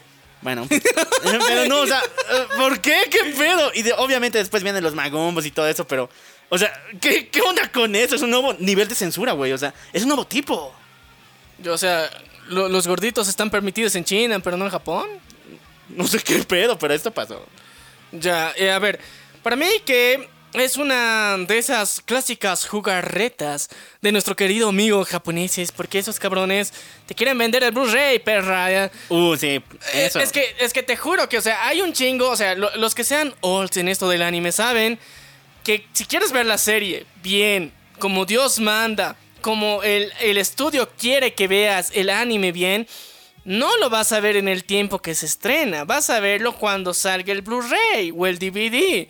Porque cuando sale el Blu-ray o el DVD, ahí lo ves en full calidad, sin censura, incluso con escenas adicionales y con la animación mejorada al mil por ciento. Entonces, necesitas darte cuenta que muchas veces lo que pasa en Japón es que para el público en general dicen, ah, tomen esta mierda ya. Luego para, para los fans verdaderos, a los que respetamos muchos, eh, y para los que comparten ese contenido legalmente a través de redes sociales, para nosotros en Latinoamérica, esos amados y queridos compañeros, esos cabrones, o sea, son los que nos muestran que de verdad qué era lo que realmente nos querían mostrar. Porque hasta School Days, o sea, está en Japón, ha sido vilmente censurado y la versión completa es la del Blu-ray. De hecho, en Japón se fue por otra ruta. O sea, ahí faltan tres capítulos y después se hace una especie de cinco capítulos de re- relleno, que es de esa chica, la chaparrita esa. Sí. Y recién se va al final. Y ahí falta un chingo de decisiones bien traumáticas que pasa Makoto. Y aparte de las decisiones, muchas cosas ricas que pasa Ah, Makoto también. Entonces, eh, yo creo que si ustedes son relativamente olds en esto, y si son noobs en el mundo del anime, les recomiendo, les juro que de verdad, si quieren ver una serie así, bien, completa, con todos sus sentidos, bien detalladamente, con buena animación, con buena calidad, y al mismo tiempo sin censura, esperen a que termine el anime y por lo menos después de unos meses sacan el Blu-ray y el Blu-ray es el chido. El Blu-ray tiene material adicional, eh, escenas completas, no tiene censura y a veces tiene mejor calidad que lo que sale en la tele. Bueno chicos, así van las cosas. Y por si acaso que estaba diciendo eh, de ese anime que estaba lanzando por un estudio latinoamericano, es Kodai Animation. Y pueden encontrarlo ya y ya está su anime, sus primeros capítulos en línea para que ustedes lo vean en su página oficial. Obviamente vil pirateado, pero... Bueno, ya bueno. Eh, es- ese es el apoyo que podemos dar, es de todo Latino corazón. apoyo latino. Apoyo, eh, latino apoya latino, aunque sea pirata lo apoya. Ok, ahora sí. Mm, Esta vez sí hay noticias de videojuegos, muchachos. Poquitas, pero súper candentes. Porque esta madre es mucho mejor que Multiverse of Madness.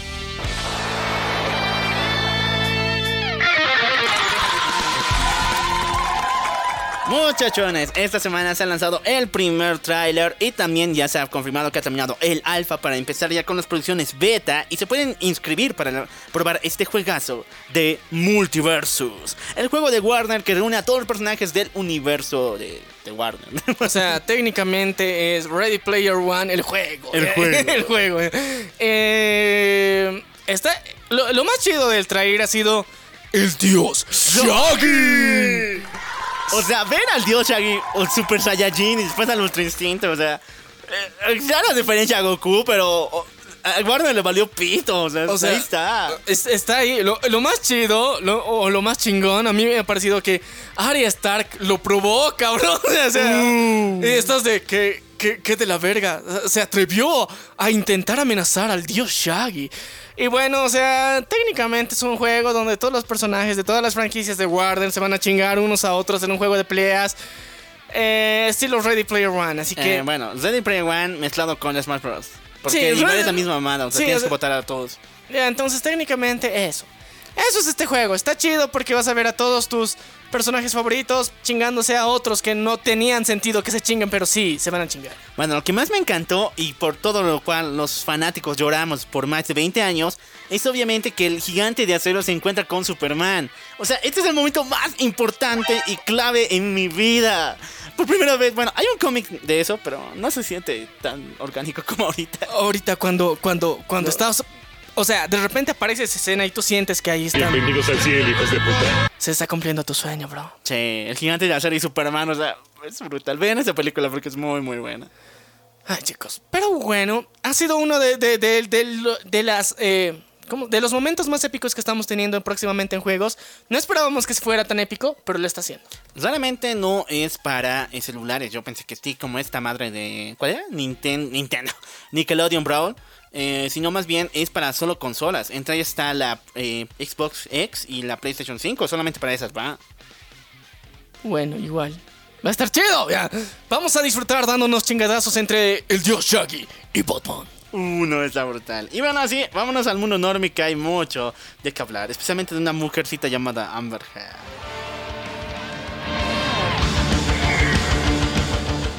Este juicio creo que no va a terminar en un buen rato. A ver, eh, chicos, eh, yo les propongo algo, porque esta mierda va a estar muy larga. Entonces, vamos a hacer un episodio especial contándoles el chisme completo cuando termine. O sea, contándoles nuestra versión de las cosas. Porque esta mierda se está extendiendo demasiado y ustedes síguenle el hilo si quieren, no sé, pero contarles todo lo que está pasando es muy complicado. Entonces, si bien nos interesa, no sabemos el chisme, mejor le dedicamos un episodio, toda una sección de noticias exclusivamente a eso. Porque medio que, que- les vamos a laxar la existencia. Y esta semana pasaron cosas muy tristes, sobre todo para los fans de Power Rangers. Ay, no, sí. Pasamos de mal a, a mucho peor, chicos. A ver, hay buenas noticias, malas noticias. ¿Cuáles quieren primero? Ya, las buenas noticias. Esta semana se ha hablado mucho de la nueva película de los Power Rangers, que va a ser un reboot de la que vimos en 2017. Sin embargo, se ha comentado también de que Power Rangers por fin ha roto su propio récord de visualización desde los que teníamos en los 90. O sea, esta serie ha vuelto a estar trop topic en todos los servidores, especialmente en Netflix, donde se ha visto esta nueva temporada. Y por lo cual se ha comentado de que la nueva temporada que viene para 2023 es ni más ni menos una adaptación de Senkai Girls. Yo no sé cómo van a adaptar esta madre, o sea, es el cuate con ojos de mosca, con sus cuates robots. Ay, no sé. Ay, no sé. Es Netflix, ya. Confía en que da- da- va a dar cringe, ya. Confían que va a dar cringe. Sin embargo, se ha hablado de que el, o sea, el super cameo que vamos a tener como nuevo eh, mentor de este grupo de Power Rangers, de este grupo, esa adaptación de Senkaiger, es ni más ni menos que Billy. Sí, el mismo actor va a volver para darle vida a este personajazo que no hemos visto en generaciones. Y va a volver para ayudarnos a que esta nueva adaptación sea mucho más genial. Ahora sí, las noticias malas, chicos. El señor eh, Oscar St. John, quien interpreta al Red Ranger de la mítica Power Rangers Mighty Morphin, Jason Todd, Jason, Todd, Jason Scott, ha sido arrestado. ¿Por qué razón? Y sí, esto se suma a la maldición de los Power Rangers, que todo el mundo tiene problemas legales o que todo el mundo entra en depresión y todo eso. Eh, supuestamente él estuvo involucrado en un sistema o un, eh, un plan para hacer fraude con cheques estatales, ya que él es bombero. Ya gran parte de su vida la ha pasado como, eh, como este en su oficio y después actualmente está retirado, por lo cual no se sabe por qué, pero estuvo involucrado en caso de una especie de plan para hacer fraude al Estado y así cobrar cheques de más, cheques fantasmas. Y esta semana ha sido averiguado, enviado a juicio y arrestado. F por el compita. Eh, por pendejo, pues también, ya. No mames, o sea, técnicamente estaba haciendo. Eh, ¿Cómo se diría? Una estafa al Estado. Una estafa al Estado de Gringolandia. Eh, y los gringos se ofenden por eso, bien denso. O sea, en Latinoamérica ves a un, un chingo, una lista de políticos desde el primer ministro que puedes nombrar así. Y esos cabrones lo hacen de frente, o sea, pero en Gringolandia te ofenden. Entonces, tengan cuidado, chicos. Si van a Gringolandia, viven en Gringolandia, no hagan eso. O sea, los gringos se ofenden muy denso. O sea, no son como los latinos aquí. Todos pendejos, ¿eh? Ay, no, qué feo, sí, estamos mal. Pasemos a temas más chistosos. Esta semana HBO Max se ha burlado de Disney Plus. Eh, muchachos, esto fue chistoso porque también HBO Max está aprovechando que todas las películas de Shrek han llegado a su servidor. O sea, ahorita ya puedes ver Shrek 1 hasta el 4 en HBO Max. Sin embargo, cuando fue lanzado el trailer de She-Hulk y todo el mundo se quejaba por su terrible CGI, HBO Max solamente dijo She-Rek. She-Rek. Haciendo referencia de que obviamente She-Hulk se parece un montón a Fiona. Ya, eh, chicos, o sea, bro, cuando tienes a DreamWorks, técnicamente su catálogo, aparte a Sony, que técnicamente tiene cooperación contigo, pero en la, en la plataforma del enemigo, pues algo estás haciendo mal, bro, porque ahorita, eh, para los que tengan HBO Max, saben que Spider-Man, todas están en HBO Max, toditas. Incluyendo No, Way, Home. Entonces toditas están ahí. Dos, tienes a Sherk, bro. Sherk. Somebody O sea, técnicamente tienes a, a- a los mejores que posicionadores con writing. Entonces, ahorita HBO Max está negociando bien los derechos para la- eh, los productos que tiene. O sea, las películas, eh, las licencias que está consiguiendo. Lo está haciendo bastante bien. Su catálogo, a diferencia de otras plataformas, Te estoy viendo como Netflix. no yo te estoy viendo Amazonia está creciendo como o sea como una espuma o sea de golpe de repente o sea de un mes al otro de repente 100 películas nuevas no 10 como cierta plataforma culera entonces está, está muy épico y está muy bien y yo creo que te dan más alternativas aparte que los propios clásicos que tienen de Warner siempre están disponibles entonces es una de las mejores cosas que, que estamos viendo, digamos, en HBO Max. Y bueno, les animo a que lo prueben por lo menos. Bueno, la actriz Nicole Cancel ha sido, no, bueno, eh, llamada para estelarizar la nueva serie live action entre DreamWorks y Amazon para su plataforma de Shira y las princesas del poder. ¿Qué? Sí, en Shira y las princesas del poder de Netflix. Sí. Ahora se va para Amazon y en live action. Eh, a ver, ya, Amazon. No te quiero. ¿Para qué mamarte ya? No te quiero. Solo espero verte, ver la, la serie del Señor de los Anillos y técnicamente The Boys, que ya se acerca. ya. Nada más. Y me Pero Shira, bro, es que Shira, Shira de Netflix lo ha hecho tan épico, tan genial. Una serie que técnicamente creías que eran para nenas, al final se ha vuelto muy épica, muy bien hecha, muy bien lograda. Entonces, y técnicamente comparten universo con cierto personaje mamadísimo llamado He-Man. Entonces puede ser que los derechos de He-Man también se vayan para Amazon. Uh, no. O sea, después de lo que ha hecho Netflix con He-Man, o sea, imagínate, eh, esta madre de Revelation. Sí, eh, La ha eh, cagado. Entonces, tiene sentido hasta cierto punto que, que de alguna forma vendan los derechos, pero el pedo es que se están llevando una de las cosas buenas que han hecho. O sea, Shira, la prin- las princesas del poder, está bastante bien, bastante lograda. Eso es un buen desarrollo de personaje. Qué penita. Pero si es live action, dale Amazon. tú, tú le entras bien esa mierda. O sea, dale. A Bueno. huevo. Y esta semana también les tenemos que recordar que ya también hemos tenido primeras previsualizaciones de lo que son eh, los aspectos y las capturas de pantalla, como decir, eh, de cómo se va a ver. eh, ¿Qué se llama este cabrón de los sueños? Mm, Morfeo, en la serie de The Sandman.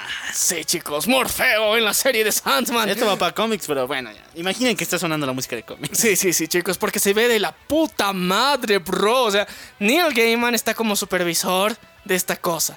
Y Netflix, cuando tiene un supervisor, hace bien las cosas. Y- Y esta madre, o sea, eh, eh, solamente la escenografía que están poniendo y cómo se ve Morfeo está hermoso.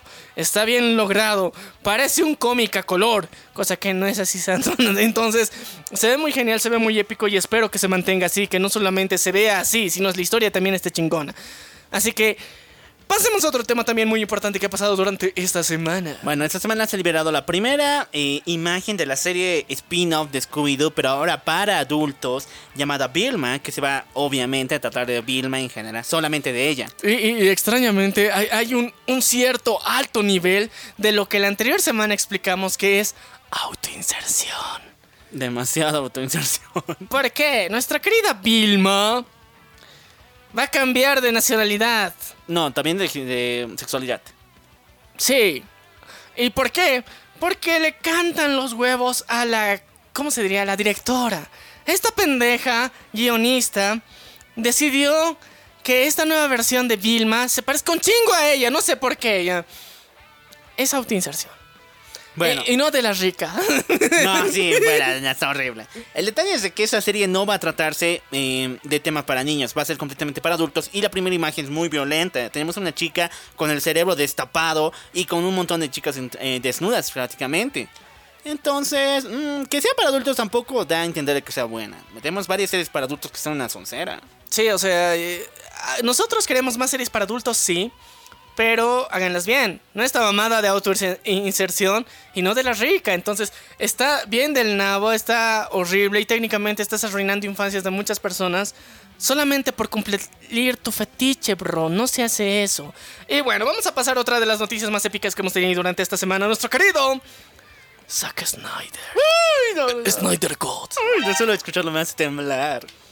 Pues él compartió el tráiler oficial de la película Dawn of the Seven, dirigida por ¿qué se llama este cabrón ya? Bork. Em, chicos, en el tráiler y bueno, en los avances que hay ahora de la próxima temporada de lo que es The Boys, recuerdan que en la anterior temporada estaban filmando una película con tintes oscuros, pues resulta que va a haber una versión que va a ser Release the Bow Code dentro de la serie, que se va a tratar de Dawn of the Seven, que técnicamente es una alusión a, a The Boys directamente. Entonces, eh, Zack Snyder la vio y la retitió inmediatamente. Y tome- mucha suerte en este lanzamiento, ya. Eso es ser compa y no mamadas. ya. ¿En serio va a haber Relice de Boycott?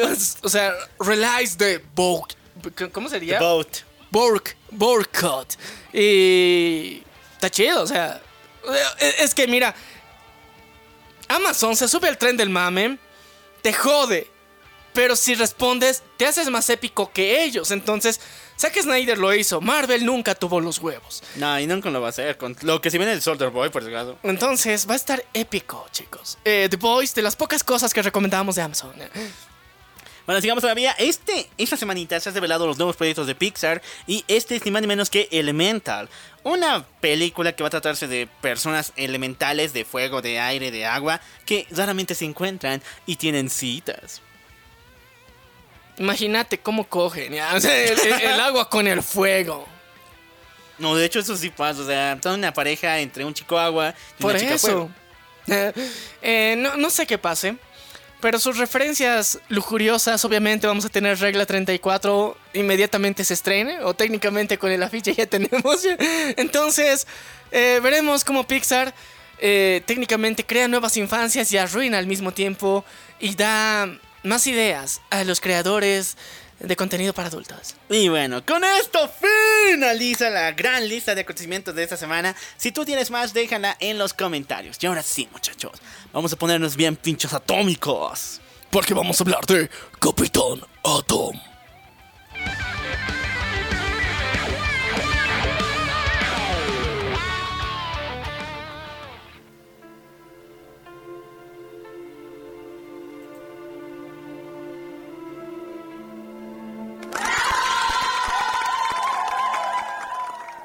Muchachones, a ver, la historia del Capitán Atom es un poquito complicada de contar. ¿Por qué razón? Porque este cuate ha pasado de editorial en editorial, de mano en mano, de dueño en dueño, hasta llegar por alguna extraña razón que yo no sé, hasta DC Comics.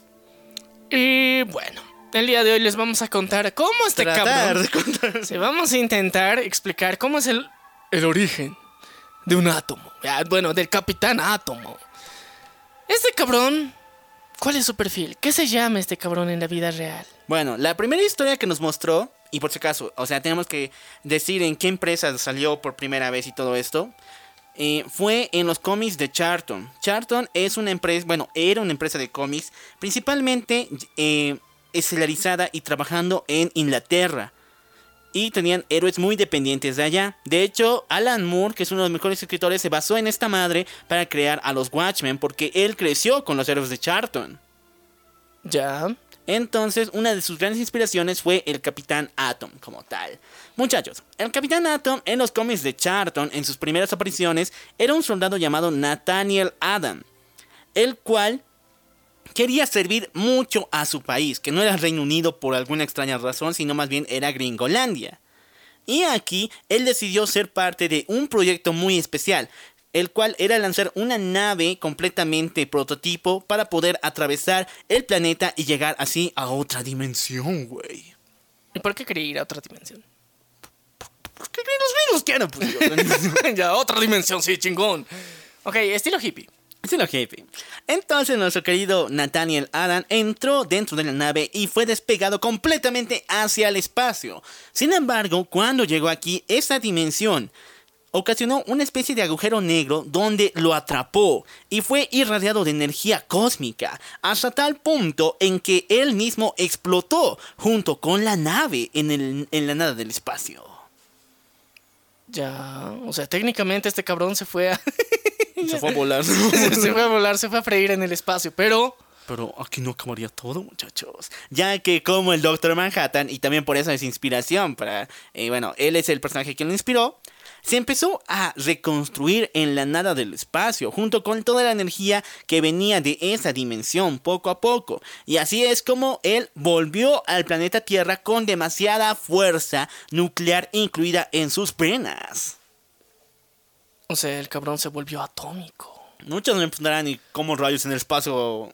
Porque hay fuerza atómica y todo eso. Porque se ha explotado él junto con una bomba atómica, entonces ese rato de repente se han liberado un chingo de átomos y se han unido a los átomos de él que se estaba destruyendo y se han vuelto a reconstruir al mismo tiempo porque es la magia del átomo.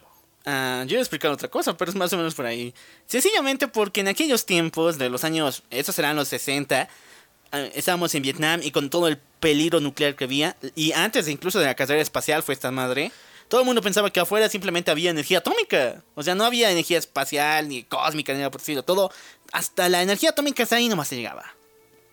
O sea, solamente había energía atómica en el espacio. Sí. Eso se creía, pero era mentira. No. ¿Por qué? Porque hoy en día conocemos un montón de energías que vienen del espacio. Sí, pero no, no solamente es atómica. No, pues. Ah, ya. O sea, no le digo atómica en el sentido de atómico, sino nuclear. Energía nuclear. N- nuclear, ok. Ok, muchachones. ¿En cuál era el primer trabajo del Capitán Atom? Ni más ni menos que pelear contra pinchos aliens extraterrestres. eh, extranjeros. Ah, la xenofobia alienígena. sí, comenzó la xenofobia alienígena. La alienofobia. Alienofobia. Pero también el Capitán Atom tenía corazoncito, güey. Tenía corazón. Tenía amorcito. Eh, A ver, muchachos, eso, eso va a parecerles muy estúpido, pero es, es real, muchachos. Todo el mundo sabe debilidades y ridículas. Superman la kriptonita, pero la kriptonita por lo menos entiende de que no, no es fácil conseguirla. O por lo menos DC se ha esforzado para no hacerlo tan recurrente. o sea, que, que, que Bruce Wayne tenga una bóveda secreta llena y Lex Luthor también. O sea, no. no es, es técnicamente es problemas de las aduanas terrícolas. Sí. También de Alan Scott, su debilidad era la madera. Y de Hal Jordan, por un largo tiempo, no miento, era el color amarillo. Podías chingarte con un pato, no sé, con un, un pañuelo amarillo a linterna verde. Y para nuestro querido Capitán Atom era la misma mamada. Él era débil, con todo su poder nuclear, con mil reactores en su corazón, al plástico. ¿Qué? O sea, este era eco-friendly, qué puta. Era vegano. Era vegano. Pero el, el plástico, pues. Pero, o sea, sí, está, está bien, pero no mames, ¿por qué? A ver, muchachos, si lo envolvías en papel plástico, en alguna sustancia que fuera plástica, los poderes atómicos del Capitán Atom, eh, nucleares, mejor dicho, voy a usar nuclear en lugar de atómico, eh, sencillamente se cancelaban y volvía a ser en su estado normal de un hombre cualquiera. Mm, Ya. Pero técnicamente eso no. O sea, sí es debilidad porque te quita los poderes, pero técnicamente sigues viviendo. No es como Hal Jordan que te lo chingas con el amarillo. Así te lo podías matar con el amarillo. ya, ya, ya. no, y también la Wonder Woman, que si le amarrabas los brazaletes se volvía tu esclava. Y viva su- qué cochinas. o sea, viva el BDSM. Pero. eh, DC. pero, o sea, e- e- este carnal técnicamente es vegano.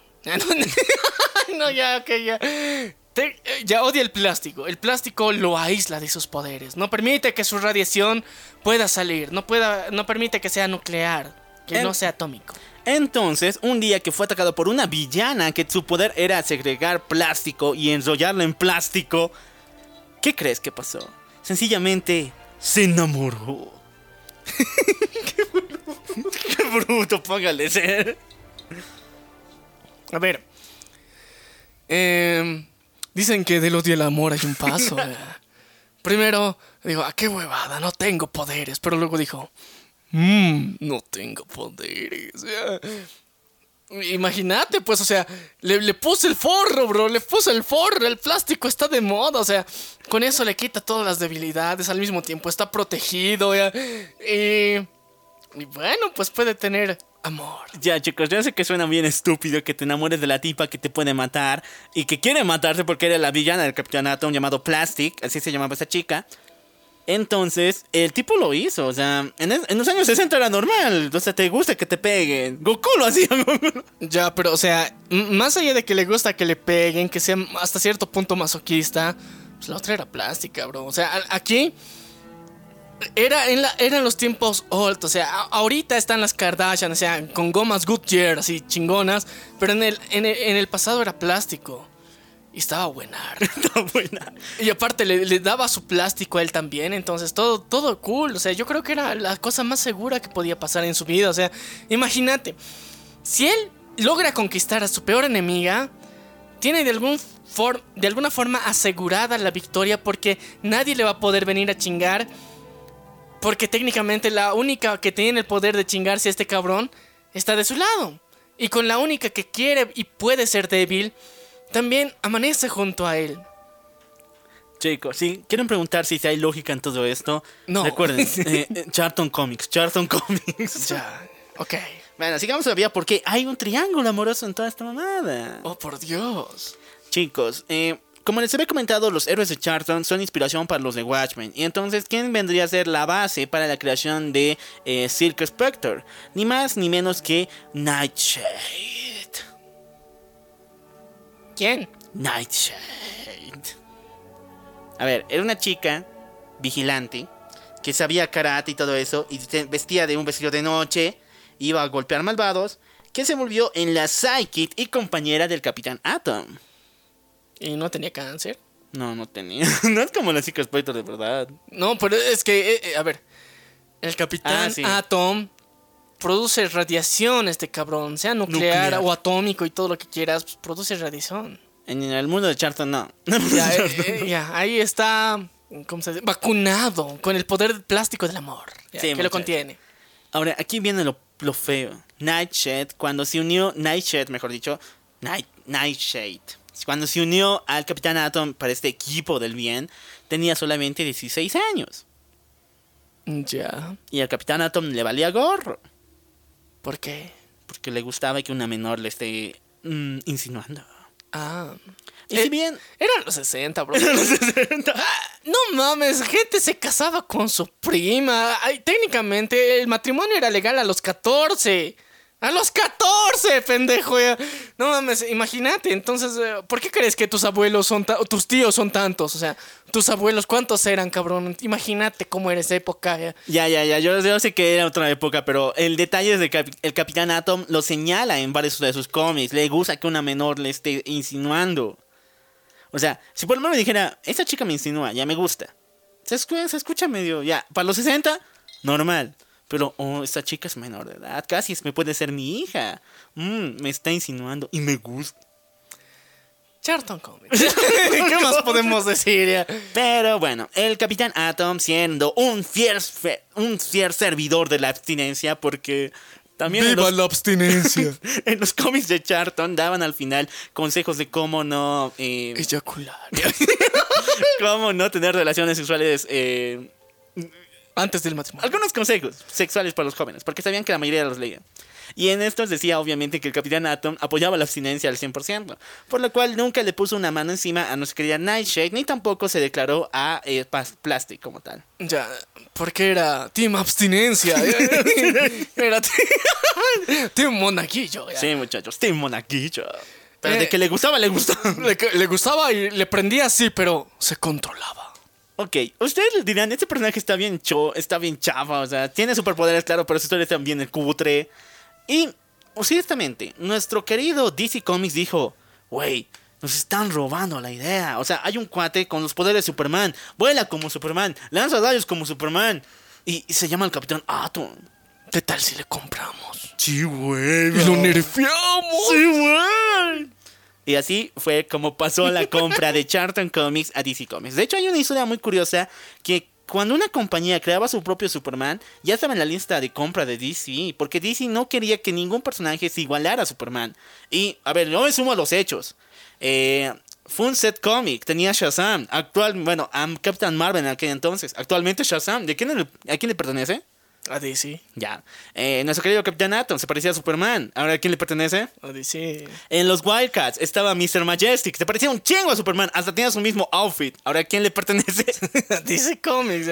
Solo Marvel se ha salvado de eso. O sea, tiene su centro y tiene Imperión, pero igual está en la I- Igual eh, siempre he estado en la mira. ya. Pero aún así, ya, ok. Técnicamente, ya, DC te compra. ¿Qué pedo? ¿Qué pasa ahora? Bueno, muchachos, la única forma en la que DC podía decir a sus seguidores, así por años, de que, o sea, había un universo donde existían los universos, los personajes de Charlton, güey, pero no te hemos dicho, eh, eh, se llama eh, Tierra 4. Sí, sí, sí. Es que cuatro pesitos nos ha comprado, nos ha costado esa, e- e- esa editorial. Esto fue una de las ediciones más chafas de toda la historia. O sea, todo el mundo estalló en alabanzas para DC porque Charlton ya estaba yendo hacia la baja. Porque ellos no se subieron al mame de la Segunda Guerra Mundial. Ni tampoco. En serio, ellos no se subieron el mame de la segunda. al mame de la Segunda Guerra Mundial.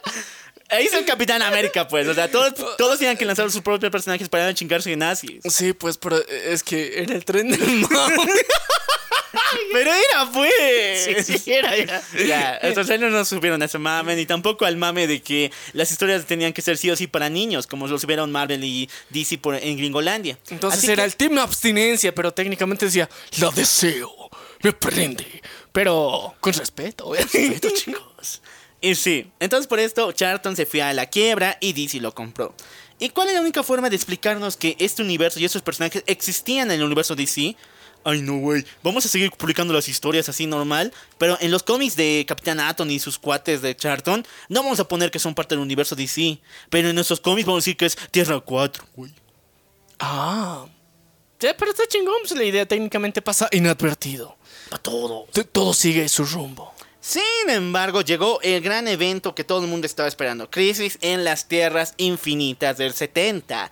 Muchachones, este evento fue muy importante porque no solamente nos mostraron a todas las tierras de DC, que eran millones, sino también porque los, los personajes de Charlton hicieron su aparición por fin, junto con Batman y Superman. Y principalmente en la historia, cuando el antimonitor estalla la bomba de antimateria y empieza a eliminar universo por universo, el Capitán Atom agarra todo ese poder y se lo concentra en el pecho, convirtiéndose así en una bomba multiversal. Y se sacrifica. Sí, muchachos. ¿Qué mejor Lo mantuviste vivo todo este tiempo para sacrificarlo. Para como en Hiroshima y Nagasaki. Ok, muchachos. Yo sé que suena cutre y muy mal. O sea, pobre Capitán Atom, solamente lo mantuviste vivo para morirlo. para matarlo. Igual como- que los Illuminati. Sí, ya. Pero Pero no sería lo, lo, lo, Lo último. muchachos. Porque todo el mundo se enteró del sacrificio del Capitán Atom. Y todo el mundo quería saber. Si bien no sabían de Charlton ni tampoco de sus cómics, todo el mundo quería ver un nuevo reinicio con este cuate. Y así fue. Crisis en Tierras Infinitas terminó y ahí empezó lo que llamamos como el universo pre-crisis. Antes de, bueno, post-crisis mejor dicho. Después de Crisis en Tierras Infinitas, el Capitán Atom tuvo un origen completamente diferente y más chingón, chicos. y esta vez de mano de DC. Esta Comics. vez sí, de manos de DC Comics. Esta cosa es algo muy raro porque técnicamente todo lo que les hemos contado antes ya no cuenta. Ya- Sí, olvídenlo que no Olvídenlo ya. Bueno, no un poquito porque sí está enamorado de esta chica, ¿cómo se llama? Plastic. O sea, solamente eso. Nunca estuvo con pedos con Nightshade, ni tampoco era menor de edad, ni tampoco apoyaba la abstinencia. No, ahora sí, se, se cogía lo que se moviera. Más o menos. ¿Por qué razón? Porque en DC nos cuentan que Capitán Atom no es una persona, sino más bien es una entidad del caos mismo, muchachos. Como el Joker. Eh, no, como el Doctor Manhattan como tal. Muchachos, cuando el Capitán Atom murió eh, explotando con la bomba multiversal de la bomba de materia del antimonitor, el Capitán, esa fuerza se concentró en un solo lugar y creó a otro ser vivo. Esa energía pura, cósmica, llamada Capitán Atom. O sea, Ah, ahorita ya, no hay persona. O sea, técnicamente, eh, cuando dices, haces el super sacrificio de chingarte técnicamente a la bomba del antimonitor, explotas.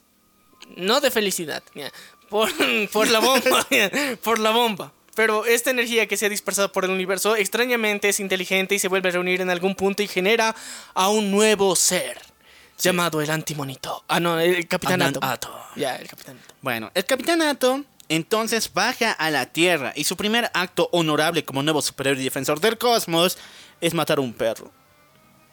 ¿Por qué? Muchachos, esto parece ridículo, pero es más o menos así. Al estilo de Majin Buu. Sí. A la inversa. inversa. No, muchachos, es más o menos así. El Capitán Atom no tenía sentimientos algunos, era solamente un ser eh, de fuerza, o sea, para él no existe ni la vida ni la muerte y puede ver el pasado y el presente y el futuro. Es el Doctor Manhattan. Es el Doctor Manhattan 2.0 ya. Entonces un día, sencillamente, mata a un perro, o sea, de la nada, y lo hace explotar en medio de ahí. Pero cuando lo mata, algo activa dentro de su corazón y le hace desarrollar sentimientos. Sí, chicos, ¿quieres sentir? Mata un... no, mentira, no, eso no eso, ya. No, no, no, eso. Lo bueno es que después, como si nada, reconstruye al perro. ¡Oh, por Dios! Y así es como él vuelve a desarrollar una nueva personalidad llamada Natalian Adams, su identidad secreta. Ya. O sea, en este punto, el Capitán Atom es el Doctor Manhattan de DC. Antes de que naciera el Doctor Manhattan, porque es de los, de los 80. Ya, entonces... Antes del Doctor Manhattan, Había otro. había el primer Doctor Manhattan, ya. Antes... Y este cabrón se técnicamente explota un perrito, lo reconstruye al estilo de Majin Buu, lo sana, lo cura, despierta sentimientos humanoides y quiere este, crearse su propia personalidad humana. y se crea como Nathaniel ¿qué? Natalian Adams. Nathaniel Adams. Y sí, este cuate se vuelve el más poderoso de todos los personajes del universo DC por un buen tiempo. Incluso Superman no podía hacer nada en contra de él, porque este cuate podía alterar no solamente su propio cuerpo, ni la realidad misma. Este cuate estaba por encima de todo. Por un tiempo. Por un tiempo. Pero lo que sí dolió, muchachos, fue su rompimiento con Plastic. Porque ahora sí no le era débil a ella. Eso, o sea, también ese es el detalle, ¿no? De que ya no es débil a ella. Ya no es un sumiso. El punto es que es esta nueva personalidad de Dios casi divino eh, no le funcionó tanto porque ella tenía sentimientos. o sea, y cuando tenía sentimientos se enamoró de Plastic una vez más. Y cuando lo hizo, entonces ella renunció a todo. Estuvieron juntos un buen tiempo, combatieron el crimen juntos, pero entonces ella se dio cuenta de que estar enfrente de un dios y estar en la cama con él, o sea, no, era casi, o sea, en a ver, lo voy a repetir como parafras, bueno, lo voy a parafra- parafrasear como están los cómics. Era casi como un estado de sofilia, porque ella se sentía como un animal cualquiera y enfrente de un dios como este. Ah. Ah. Qué, qué, qué, qué raro, qué raro. Ya no nos... DC Comics. DC Comics en los 70 y eh, haciéndote sentir inferior por ser humano. Sí, muchachos. Sin embargo, el Capitán Atom supo sobrellevar la situación y creó lo que se conoce como uno de los mejores equipos de la historia de la Liga de la Justicia, la Liga de la Justicia de Europa. Sí, sí, chicos, sí existe. A ver, muchachos, voy a explicarles esto. La Liga de la Justicia, Liga de la Justicia así, a secas, solamente tenía el, bueno, la facultad de operar en Estados Unidos. En todos los demás países, cuando iba la Liga de la Justicia, les bombardeaban, les pegaban y los insultaban y no querían sí o sí que estén ahí. Los escupían. De hecho, hay una escena bien cruda donde Superman trata de llevar comida a otros países, pero estos amenazan con bombardeado y destruir la comida, incluso a su misma población, porque no pueden hacer daño a Superman, sí, para que él se vaya, porque no quieren que el gobierno gringo venga a atacarles y todo eso.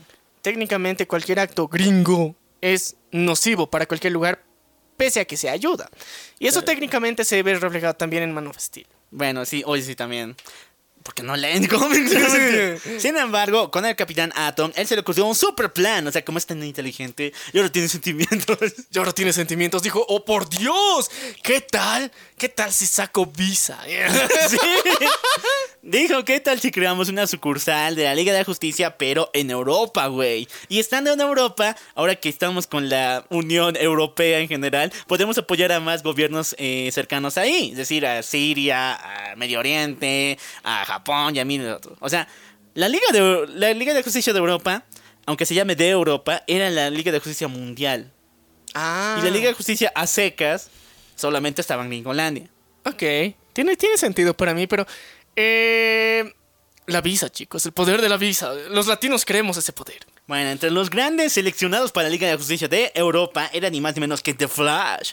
Que todavía, si bien, o sea, era el segundo Flash, va, va- Wally, West, y no había desarrollado sus poderes al mil por ciento, era un buen miembro también. Goldbuster, nuestro querido eh, Wonder Woman, Power Girl, o Power, oh. Power. obviamente el Capitán Atom al mando, Red Tornado y nuestro querido Deathman. Ellos nomás para controlar el, el mal en el mundo, güey. Sí, pero, eh, eh, o sea, técnicamente les decían, eran la fachada, porque ¿quién lo hacía? Es Capitán Atom. Pues el Capitán El- Atom. el ¿qué Capitán? Atom era el papu de papus ahí. Pero ¿qué crees? ¿Esto les gustó a los gringos? O sea, que su mayor... Bueno, mm, los gringos no, no estuvieron a cargo de la producción de ese segundo Capitán Atom, ¿no? O sea, él nació en el espacio, Sí, sí, entonces. pero los gringos se emputaron. O sea, ¿cómo van a permitir que Capitán Atom esté allá? Entonces, ¿qué tal si creamos su doble? Un ser similar a él, hecho de energía nuclear completamente, que se lo chingue. Y vuelve a Capitán Atom nuestra perra gringa. Ah, sí. ¿Quién? ¿Doctor Manhattan? Eh, podría ser, pero ¿por qué no al mayor fuerza? ¿Qué? El mayor fuerza. ¿Qué? El mayor fuerza. Ya, ve, chicos. Yo sé que suena, suena culero en español, pero en inglés es Major Force. La fuerza mayor. Ya, chicos, ¿quién es el Major Force? Primero, una vez que se enteraron que Capitán Atom era el defensor de todo el mundo, menos de Gringolandia, y de que nunca iba a volver allá porque lo trataron mal y todo eso, ellos dijeron, güey, tenemos que hacer algo para vencerlo y traerlo de vuelta para que sea nuestra perra. Ya sé, vamos a reunir unos reactores nucleares a hacer la misma explosión que él sufrió en el espacio para crear esa entidad de energía, pero con un soldado nuestro. El más capaz, el más guaso entre ellos. Y él va a ser nuestra, nuestro agente secreto que vaya a chingarse al Capitán Atom. No contaban con la astucia. Muchachos, aunque al que seleccionaron para tomar este puesto, que no me acuerdo ahorita su nombre, pero era un soldado que si bien era muy capaz en el campo de batalla, era un completo lunático. Ese cuate tenía una soberbia increíble, un casi un deleite sexual, porque así es como se ve en los cómics. O sea, se excita al tener el poder sobre otros y golpear y masacrar. Ya, el comedian en pocas. Sí, más o menos. ¿vale? ya, ya. Este soldado fue elegido y se produjo de nuevo el accidente, algo similar a lo que eh, podría provocar los poderes del Capitán Atom. Y le dio todo ese poder a este cuate llamado Major Force. Pero este cuate, en lugar de usarlo para luchar por Gringolandia, sencillamente se dedicó a cumplir todos sus caprichos. Y de hecho, uno de los más fuertes que hemos visto es la muerte de la novia de Green Lantern, que por aquel entonces no era Hal Jordan, sino era Kyle Rayner, un chico asiático americano que tenía una hermosa novia. Y un día abrió el refrigerador y ahí estaba calcinada y hecha picadillo por el Major Force. Ah, O sea, este cuate estaba fuera de norma. O sea, mataba a cuanta gente viera en la calle solamente porque le gustaba. Pero alguien le tiene que decir cómo se hacen las cosas, papo. Sí, muchachos. En los cómics de Green Lantern, Capitán Atom y Kyle Rayner se juntan para cobrar venganza contra el Major Force. Y es una de las batallas más épicas que puedan encontrar en el universo de Post-Crisis porque está súper increíble el nivel de fuerza y el choque que hay entre estos dos. Y si bien el Capitán Atom tiene poderes cósmicos, el Major Force también está casi a su nivel. Y entre ambos, ambos chocan y ninguno de los dos puede decidirse a la primera quién es el ganador.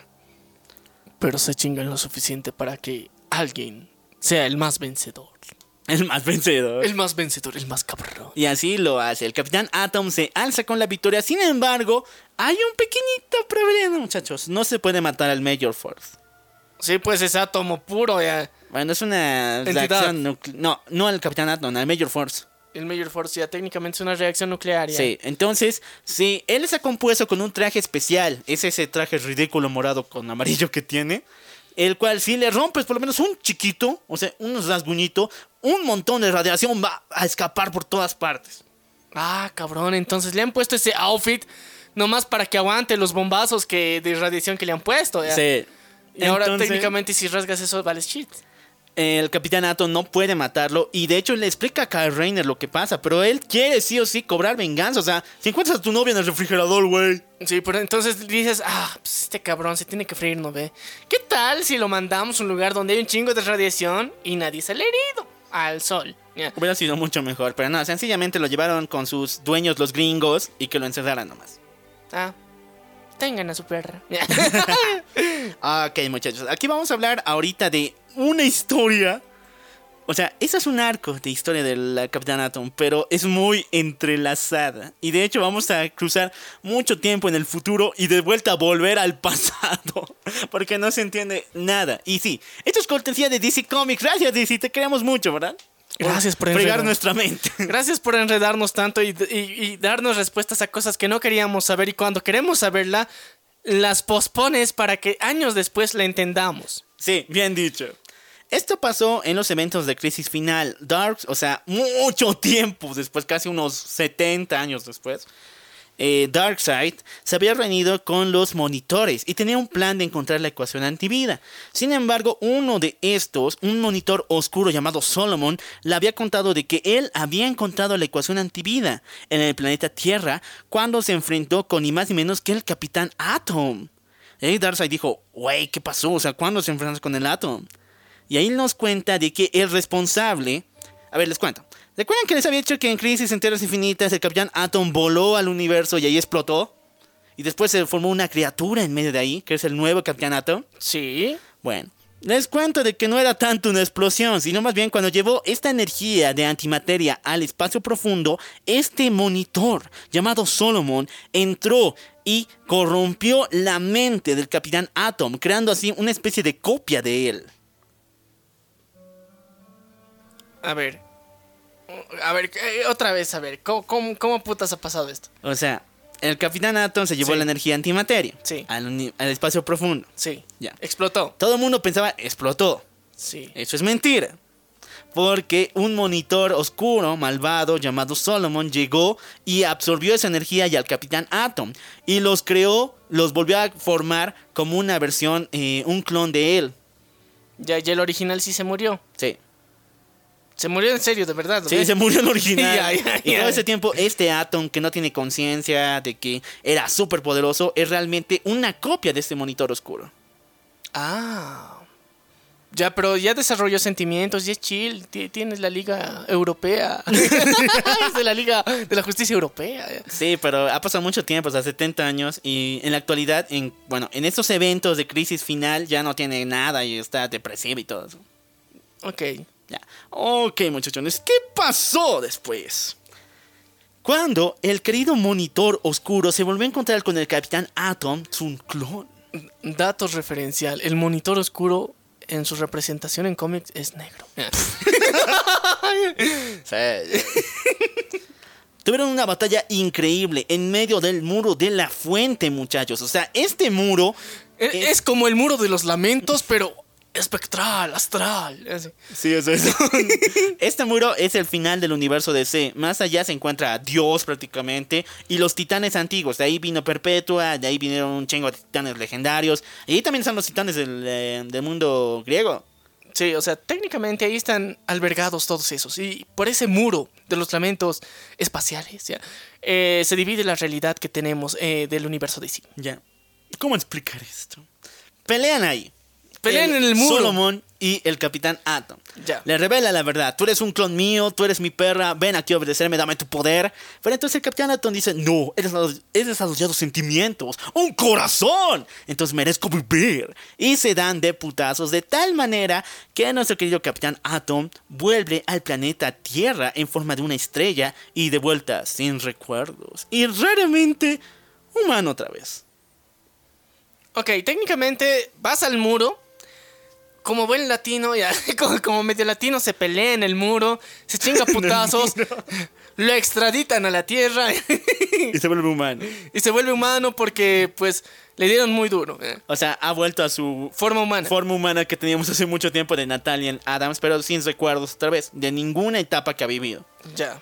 Ok, ¿qué pasó aquí? Cuando llegó a la Tierra, mucho tiempo después en el futuro, o sea, estamos hablando de el año 2012, 2003, o sea, nuestros años actuales por si acaso. Ya. Una organización llamada Monarca decide secuestrarlo y ponerle el traje de su líder supremo, Monarca. Ahora, Capitán Atom lo van a disfrazar de monarca. Sí. Ya. Ahora, el traje no es solamente un traje como tal, sino también tiene superpoderes bien ancestrales y mágicos, güey. Y lo que pasa es que Natalia Adams, el Capitán Atom, cuando se pone el traje de monarca, empieza a despertar sus poderes que tenía al comienzo en la explosión que había sufrido en los cómics de Charlton. Sí, sí. Eso empieza a despertar dentro de él poco a poco, lo cual hace que con la magia y con los poderes de Capitán Atom, el monarca se vuelva en un nuevo supervillano. A ver, explícame algo.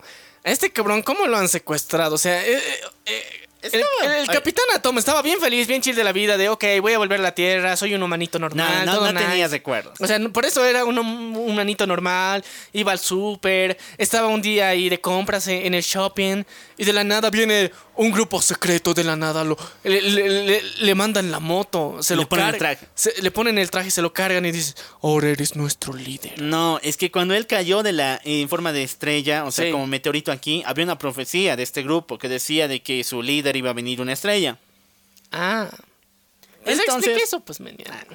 Le ponen la armadura y lo crean su nuevo líder, Monarca. Sin embargo, el Capitán Atom está sufriendo superpoderes de manera increíble que le permiten viajar entre multiversos.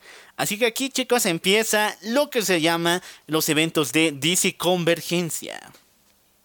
¿Y? Chicos, ¿han visto Dragon Ball? ¿Han visto el torneo del poder? Eso es esta madre. Y, y fue antes de Dragon Ball Super, por si acaso. Ya, ¿y cómo es este torneo de la de poder? Chicos, el monarca empieza con esos poderes de poder abrir universos paralelos. empieza a convocar a cuantas versiones de Superman, de Wonder Woman y Batman pueda. Y los pone en una arena en la cual dice peleen hasta morir. Y quien sobreviva va a venir a mi lado, como mi nuevo Batman, mi nuevo Superman, mi nueva Wonder Woman. Obviamente, si tú fueras Superman dirías, nah, qué perro, ¿no? O sea, Pero, oílo. O, o- oílo, a ver, ¿qué, ¿qué nos va a hacer? Pero hay otras versiones oscuras de Superman, por ejemplo, Superman de Tierra 3, el Superman nazi, que quieren pelea, no importa con quién van a encontrar. Bizarro también, que quieren pelea. Entonces, estos cuates empezaron a armar el holgorio, la Troya ahí, y los Supermanes buenos tuvieron que pelear sí o sí. Ya. Y el pedo es que técnicamente les da presión social para que peleen a huevo. y el- Presión social. sí, pues, ¿qué más va a ser? ya? Presión social, porque técnicamente se van a chingar tu universo si no, entonces, presión social. A todos los Supermans, a todos los Batmans y a todas las Wonder Woman se, los van a, se van a chingar entre ellos para generar la nueva Liga de la Justicia. Malvada. Malvada del Emperador. ¿Qué se llama? Monarca. Del Monarca. Pero él no pensaba con lo que iba a pasar, porque estaba 100% seguro de que uno de los villanos más terribles y causantes de Crisis Infinita y uno de los personajazos que algún día le debo un video, pero así papito, Un- de la historia. Un episodio. Superboy Prime. Este carnal. Este carnal. Este cuate es un villanazo. Él pensaba de que como es malo y causó tantas muertes en Crisis Infinita, o sea, iba a luchar ahí nomás. O sea, iba, incluso que él iba a ganar porque es uno de los Supermanes más poderosos. Él no tiene debilidad a Kryptonita, nada. Ya. Entonces, en lugar de apoyarle, Superboy Prime sencillamente dice, no, perro, o sea, tú estás al mando, yo quiero estar al mando. Y entre ambos pelean. Y si bien al final el monarca le da, gana esta pelea, Superboy destruye parte de la armadura, lo cual hace que la conciencia del Capitán Atom vuelva a despertar. Y su mente como persona también. Y dice, no, güey, yo no soy malo, yo soy bueno, yo tengo corazón. Yo no soy una mariposa monarca, ¿ya? Yo soy el Capitán Atom. Sí, muchachos. Y así es como dentro de la memoria del Capitán Atom hay una pelea entre dos entidades, el Monarca y Capitán Atom. Tanto así, y chicos, ay, no sé cómo explicar esto, pero así pasan los cómics. Convergencia termina sencillamente con eh, que el Capitán Atom y Monarca estallan en una explosión. Otra Co- como vez. siempre. Otra vez. Este cuate ya yihadista, por. Así se resuelve todo. Extreme Jihad. Ex- Extreme Jihad, el máximo poder Capitán Ya, Atom. cua- cuando digamos explosión del Capitán Atom, dices Extreme Jihad. Extreme Jihad. Ya. E- Activa Extreme Jihad. Eh, Extreme Jihad activado. Y de la nada, tenemos que volver a leer los cómics del Capitán Atom en la época de post-crisis. ¿Por qué? Por- Porque esa es la historia de Que ha vuelto al pasado en su explosión. A ver, les voy a explicar. Esta de Convergencia está, bueno, es de los cómics actuales, por si acaso. Ya. Le sigue a Crisis, bueno, eh, es continuación de lo que pasó en Crisis Infinitas. Pero la historia del Capitán Atom es del pasado. Este cómic solo era como un one shot, que si bien es canónico, Sí. era una pequeña variante que había que hacer para volver al pasado. Ya, ahora en el pasado, ¿qué ha pasado? El monarca llegó al pasado. O sea, en los tiempos de post-crisis, volviendo de vuelta, el monarca volvió. O sea, todavía el Capitán Atom tenía el traje de monarca incluido, aunque había explotado. ¿Ya? Entonces, ¿quién vino a ayudarle? Ni más ni menos que Hawk, uno de los titanes. Bueno, ya lo han visto en la serie de Titans, ¿no? sí, sí, Hawk, ya. Halconcito. Él vino a ayudarle, sin embargo, Hawk y Dove, por si acaso, ambos. Y Dove aquí ya no era simplemente una chica que lanzaba patadas y todo eso. De hecho, en los cómics de Titans, Dove es un personajazo porque tiene el poder del avatar de la paz. Sí. O sea, e- ella sí sabe dar, o sea, e- e- el jutsu, Evangelizador. el evangelizador, el, el- el- de veritas, el de en serio, ya. Bueno, no, sabe magia, pero esta magia que permite llevar los espacios raros donde pueda encarcelarlos. O sea, es una paz. Una paz violenta. una, un- una paz restrictiva. Así que esa la vuelve uno de los personajes más poderosos del universo DC, a Dove. Sin embargo, eh, Hawk y Dove detienen al monarca. Pero aquí el maldito monarca mata a Dove. ¿Quién no era el más... Pero el, mona- el monarca, güey. Ya, ya, sí, sí, ya sé, Y el ya. capitán Atomás. ya, ok, ya se, se chingaron a Dob. Sí, muchachos. Pero, ¿qué pasa después? Con la ayuda de Hawk, logra quitarse el traje y vuelve a, eh, a su estado del Capitán Atom. Muy libre. Y de hecho se pide disculpas de Hawk. O sea, güey, mató a tu novia. Bro, perdón. Perdón. No, no, no era yo, literal. No era así, eso pasa, güey. Pero, ¿le perdonará? Es que, bro, ya. ¿Le perdonará? No lo sé.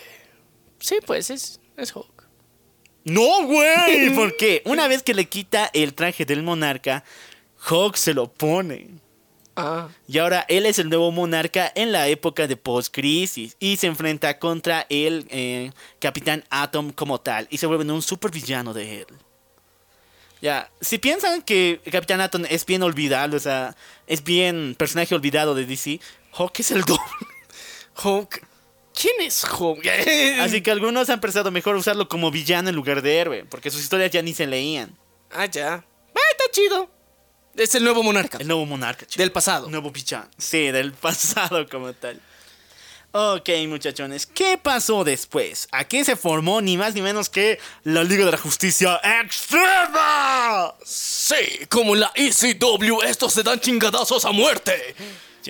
¿Cómo explicamos que el Capitán Atom ya no es ese ser de energía, sino ahora tiene sentimientos y recuerda que era una persona?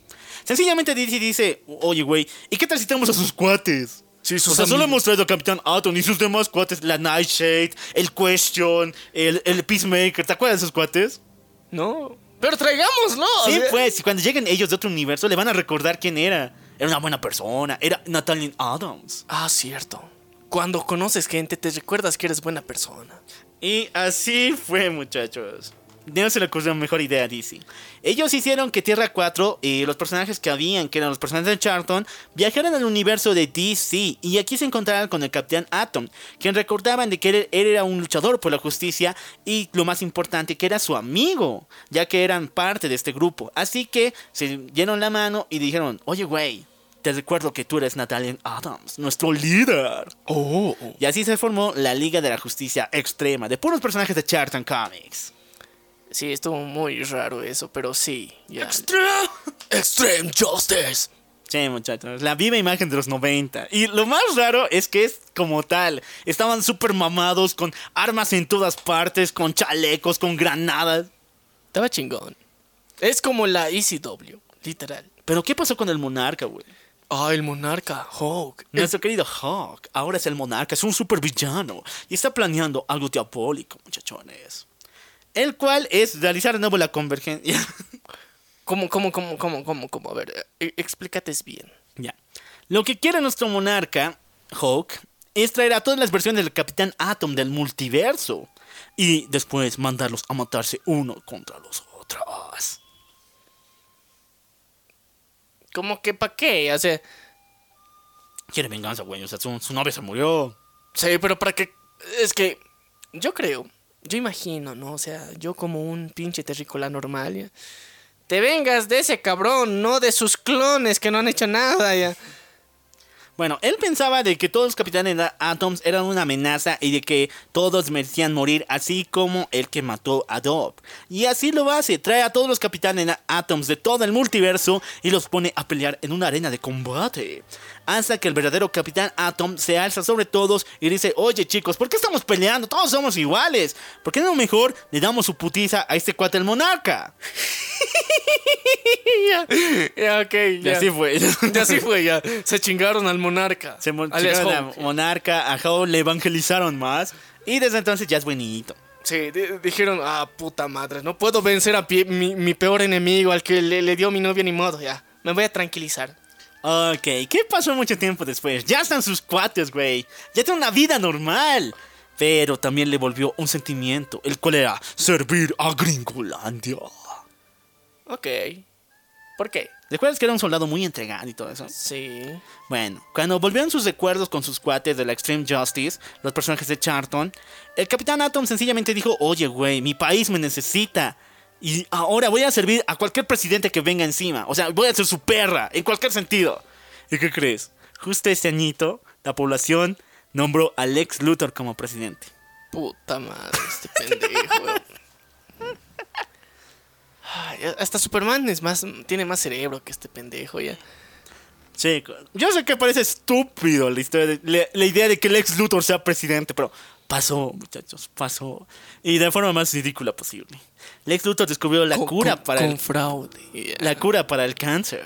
Ah, bueno, tiene sentido. Y la, la vendió al, al mundo médico simplemente por la eh, popularidad de poder ganar las elecciones. Ya.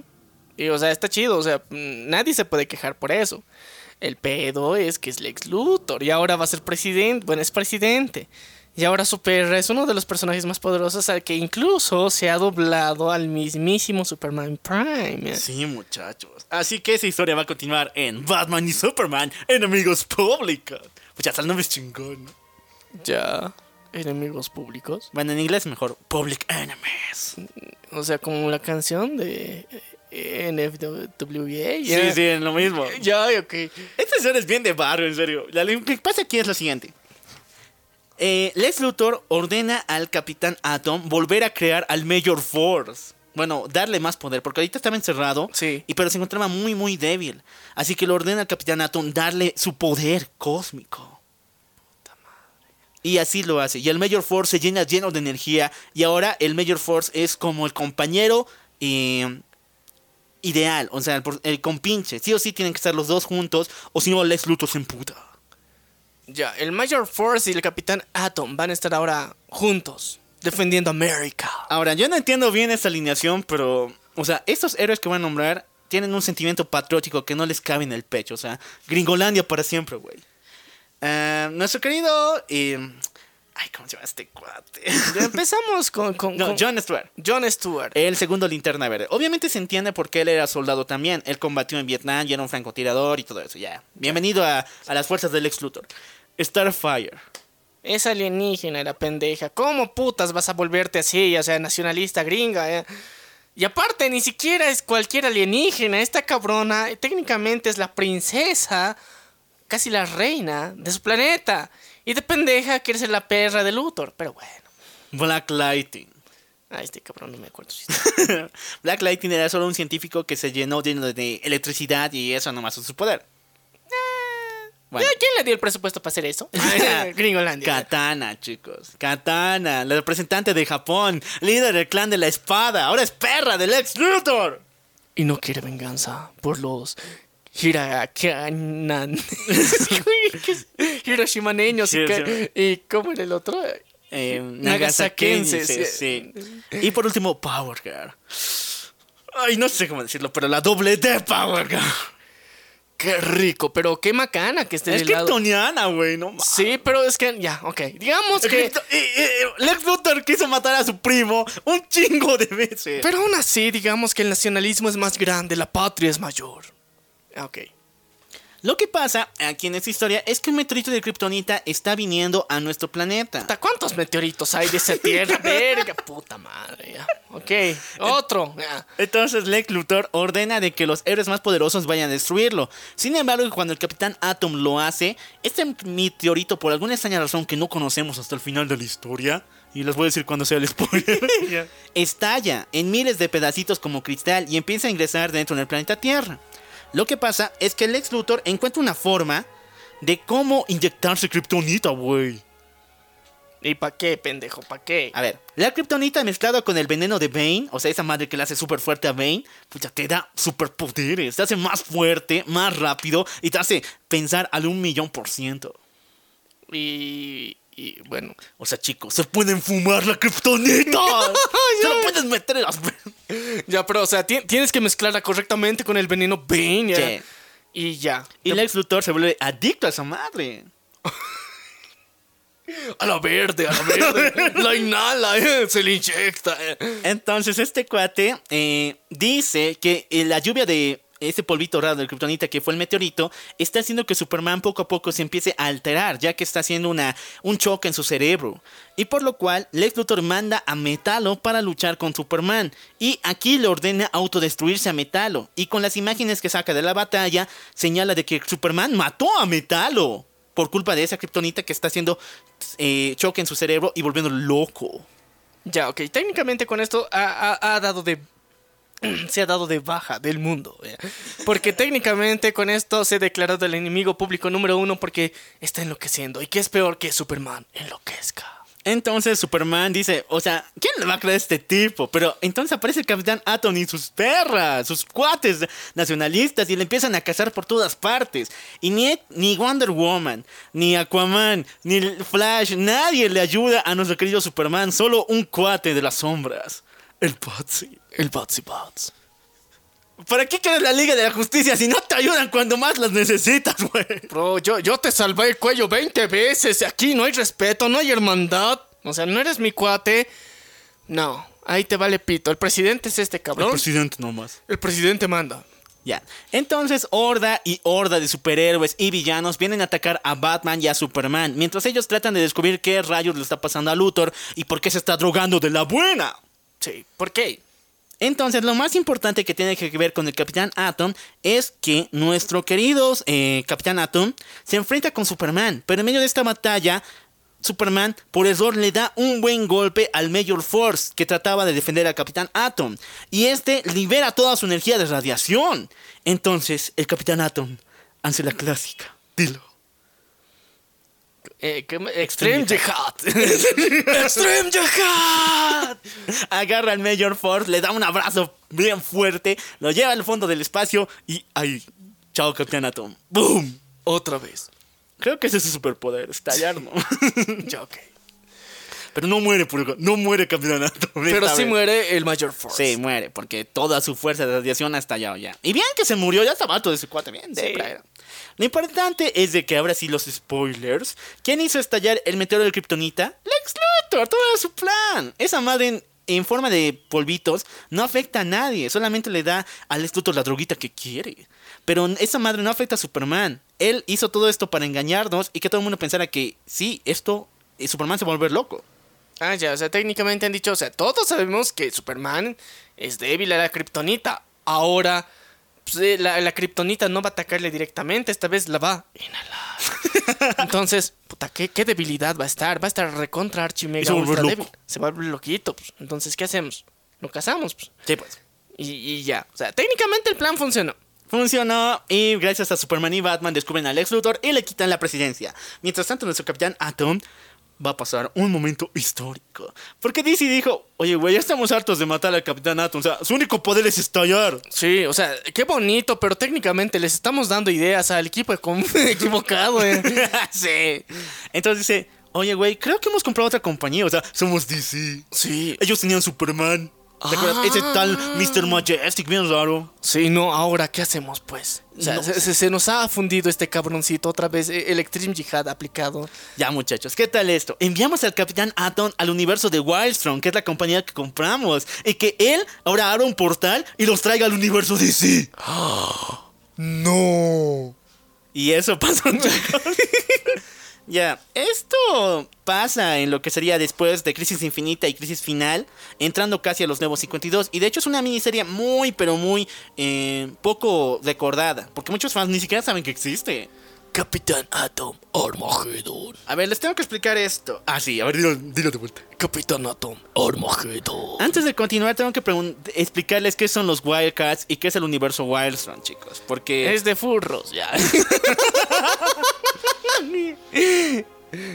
A ver, muchachones. Eh, ¿Recuerdan que hace mucho tiempo había un trabajador legendario de DC y Marvel llamado Jim Lee? Y también este cuate que creó Spawn llamado. Ay, no, ¿cuál es su nombre? El creador de Spawn. El creador de Spawn. sí, no me acuerdo su nombre. Ellos dos crearon una empresa eh, aparte, independiente, llamada Imagine Comics. Entonces Jim Lee dijo que era mi propia Liga de la Justicia, pero que esté funcionando con los Avengers, güey. Y yo voy a ser el dueño porque soy en Imagine.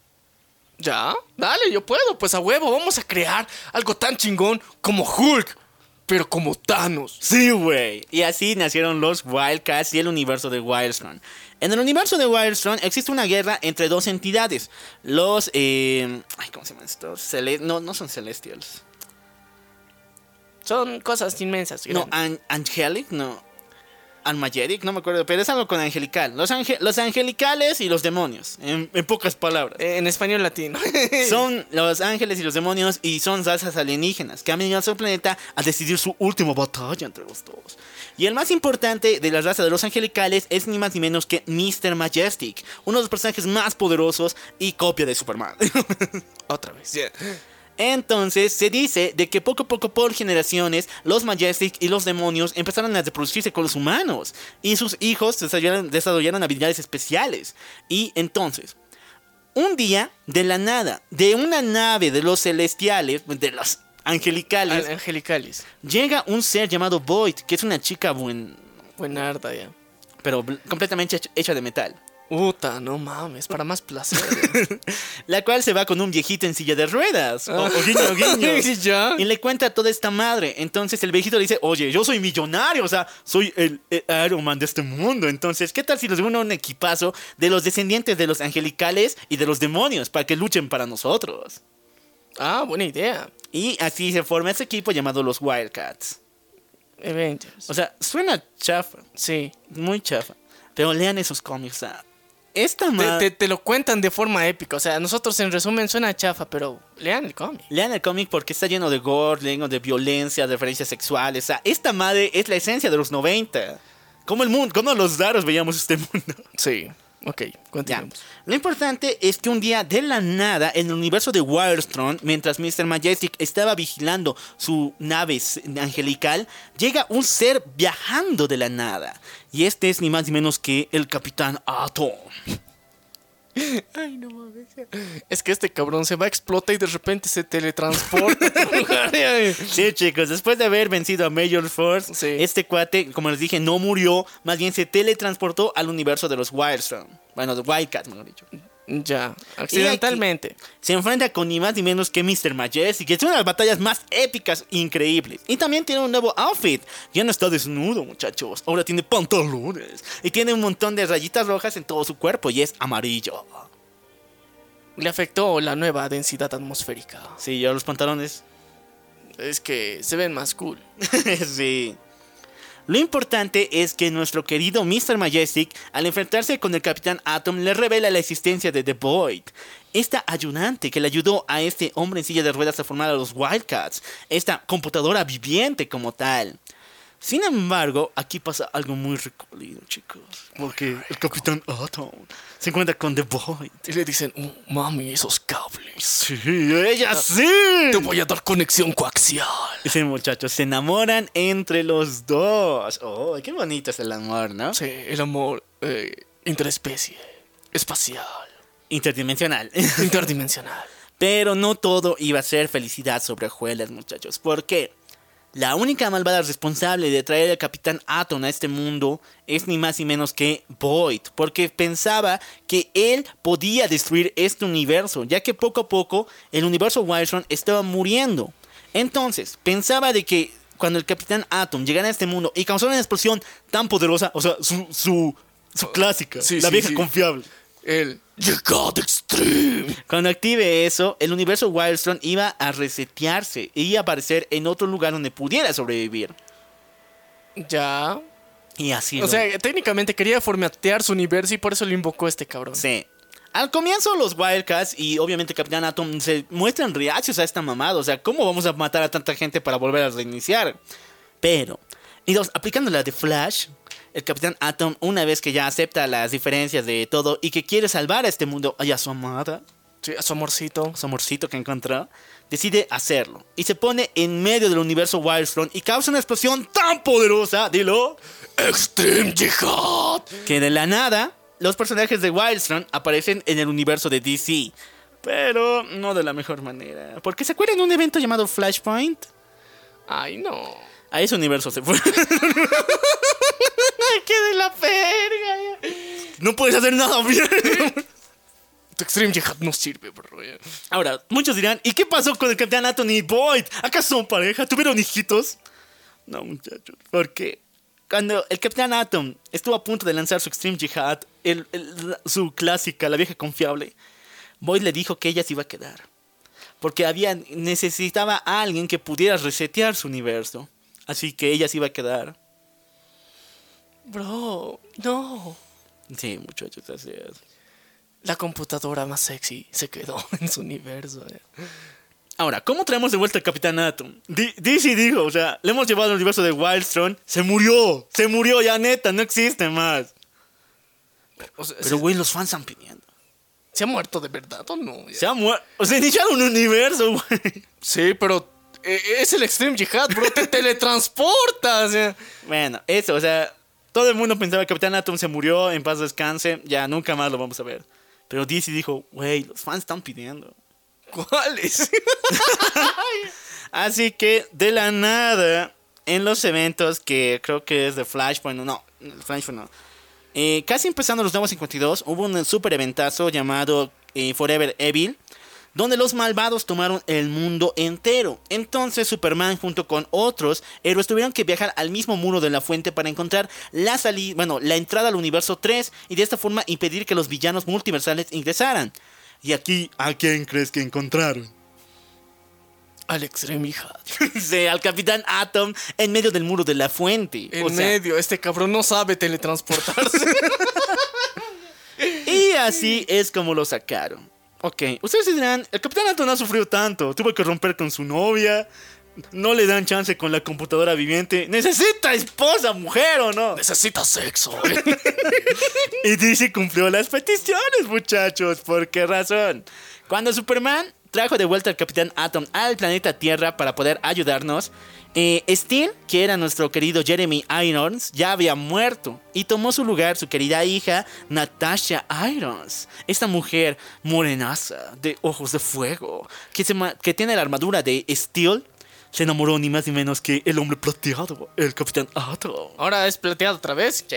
Ah, ya. Eh, Ok. Solamente en el universo de Wildcats era. Sí, dorado, era dorado con pantalones y con las rayitas. Pero ca- cambio atmosférico, plateado otra vez. Sí.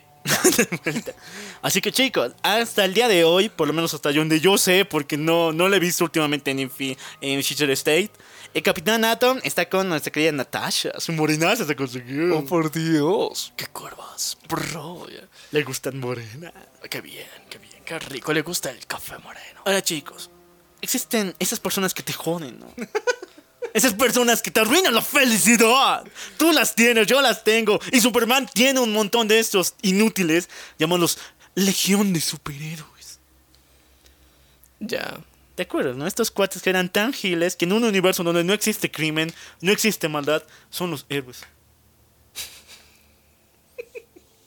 Ya, ya, ya, ya. En el universo ya de los nuevos 52, DC, DC dijo, güey, o sea, son tan inútiles, ¿por qué no le metemos un poco de maldad? Futuro posapocalíptico ahí, un poquito. o sea. O sea, es que de tanto bu- buena gente que son, se van a chingar entre ellos.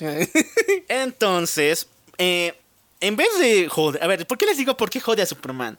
En cada oportunidad, en los cómics de los 50, en la post-crisis, en los nuevos 52, e incluso en el Rebirth, y después jodieron a su hijo en, el, en esta madre del Future State, a todos los Supermanes los han llevado al futuro para que sean su líder. No importaba que tuvieran familia, que tuvieran que salvar personas. Tú, güey, si eres Superman, medita a la Legión del Mañana.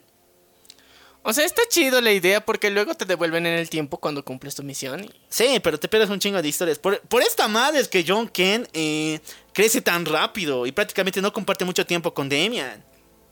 Bro. El chip.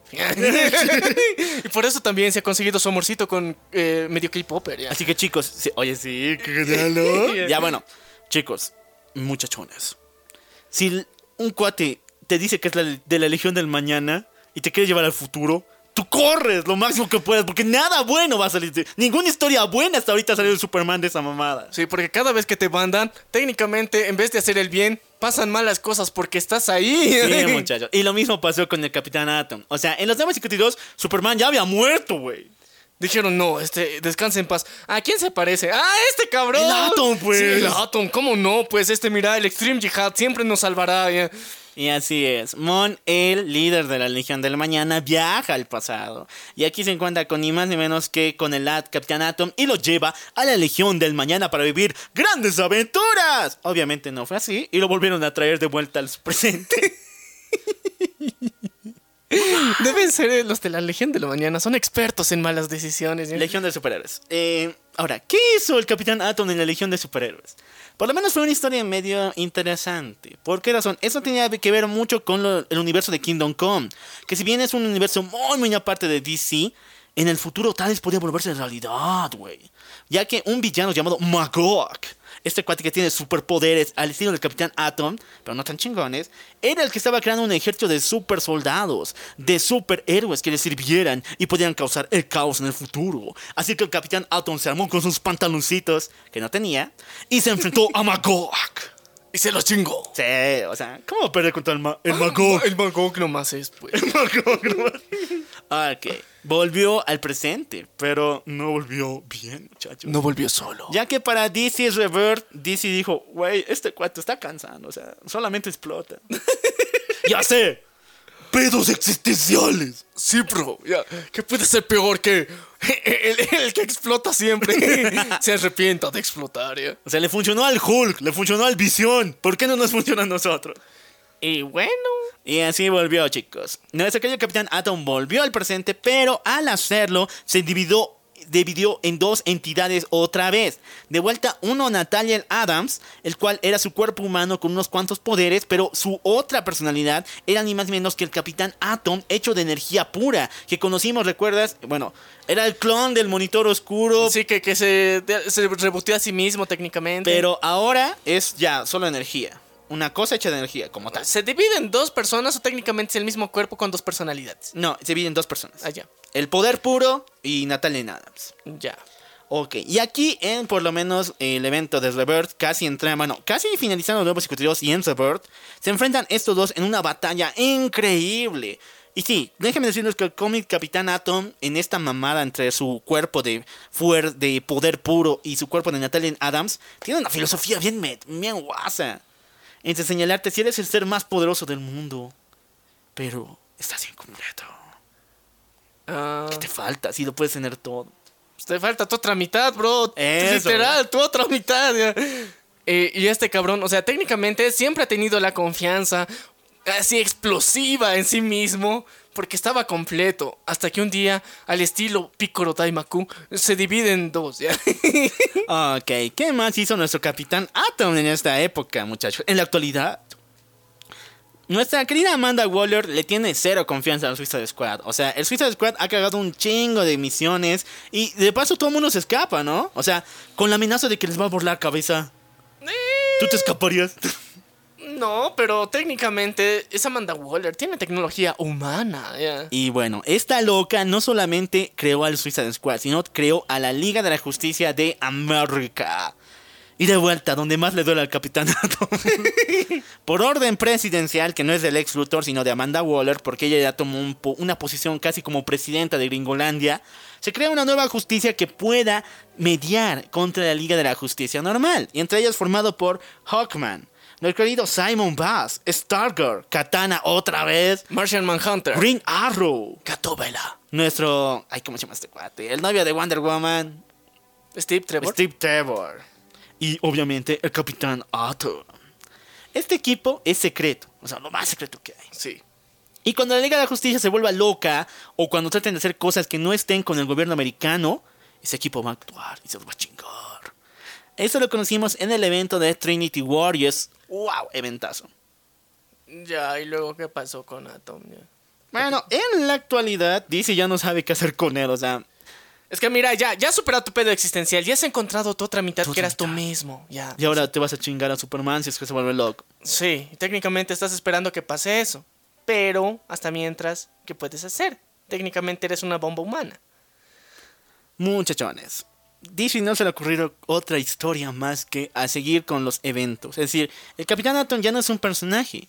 Es solamente un cuatecito que entra a los eventos como decir, aquí es el Capitán Atom. Oh, no, ya estalló. Pero él hubiera podido vencer. El Krillin. Sí, chicos, es el Krillin de DC. Sin embargo, ya en Future State nos han llegado noticias de que se va a lanzar un cómic de Capitán Atom mostrándonos cómo él lidia con sus otras versiones del multiverso. ¿Te acuerdas que el monarca las trajo una vez y Sí, se lo sí, sí. chingaron? Se lo chingaron y luego se unieron otra vez por el poder del amor y chingaron al, al monarca Hulk. Y ahora sus versiones van a volver para tomar la, la iniciativa. O sea, no sé qué pedo van a hacer aquí en el Future State, pero tal parece que sus versiones alternativas de Capitán Atom del universo van a volver para agarrar el cuerpo del Capitán Atom y robarle su poder. Eh, pero técnicamente si tienen el mismo poder, ¿para qué robárselo el poder? Más poder. Bueno, la pinche ambición, chicos. Sí, esto de cómics se llama Capitán Autumn Bridge y va a salir dentro de un par de mesecitos aquí en DC Comics. Así que chicos, esa ha sido la historia completita de nuestro querido Capitán Atom. Yo sé que les he hecho perder mucho tiempo porque, o sea, es una historia muy entrelazada, pero... Pero, pero se, entiende, se entiende. Así se trata, dice. Sí, chicos. Qué bonito fue conocer al Krillin del universo DC, al yihadista de este universo, o sea, que siempre está dispuesto a dar todo de sí. Y bueno, si quieren conocer a más personajes de Charlton como es Blue Beetle, Peacemaker, Win- Question no me pidan. Question no me pidan, por favor, porque si esta madre es difícil, Question es un millón por ciento. Así que chicos, esperemos que les haya gustado y si quieren que continuemos con esta saga de los personajes olvidados de DC, pues compartan este episodio con personas que les pueda llegar a interesar, así sabremos que quieren otros personajes más chingones. Y bueno, yo soy el local. Y yo soy Maniac, Esto es... la venganza del troll. Nos vemos a la próxima.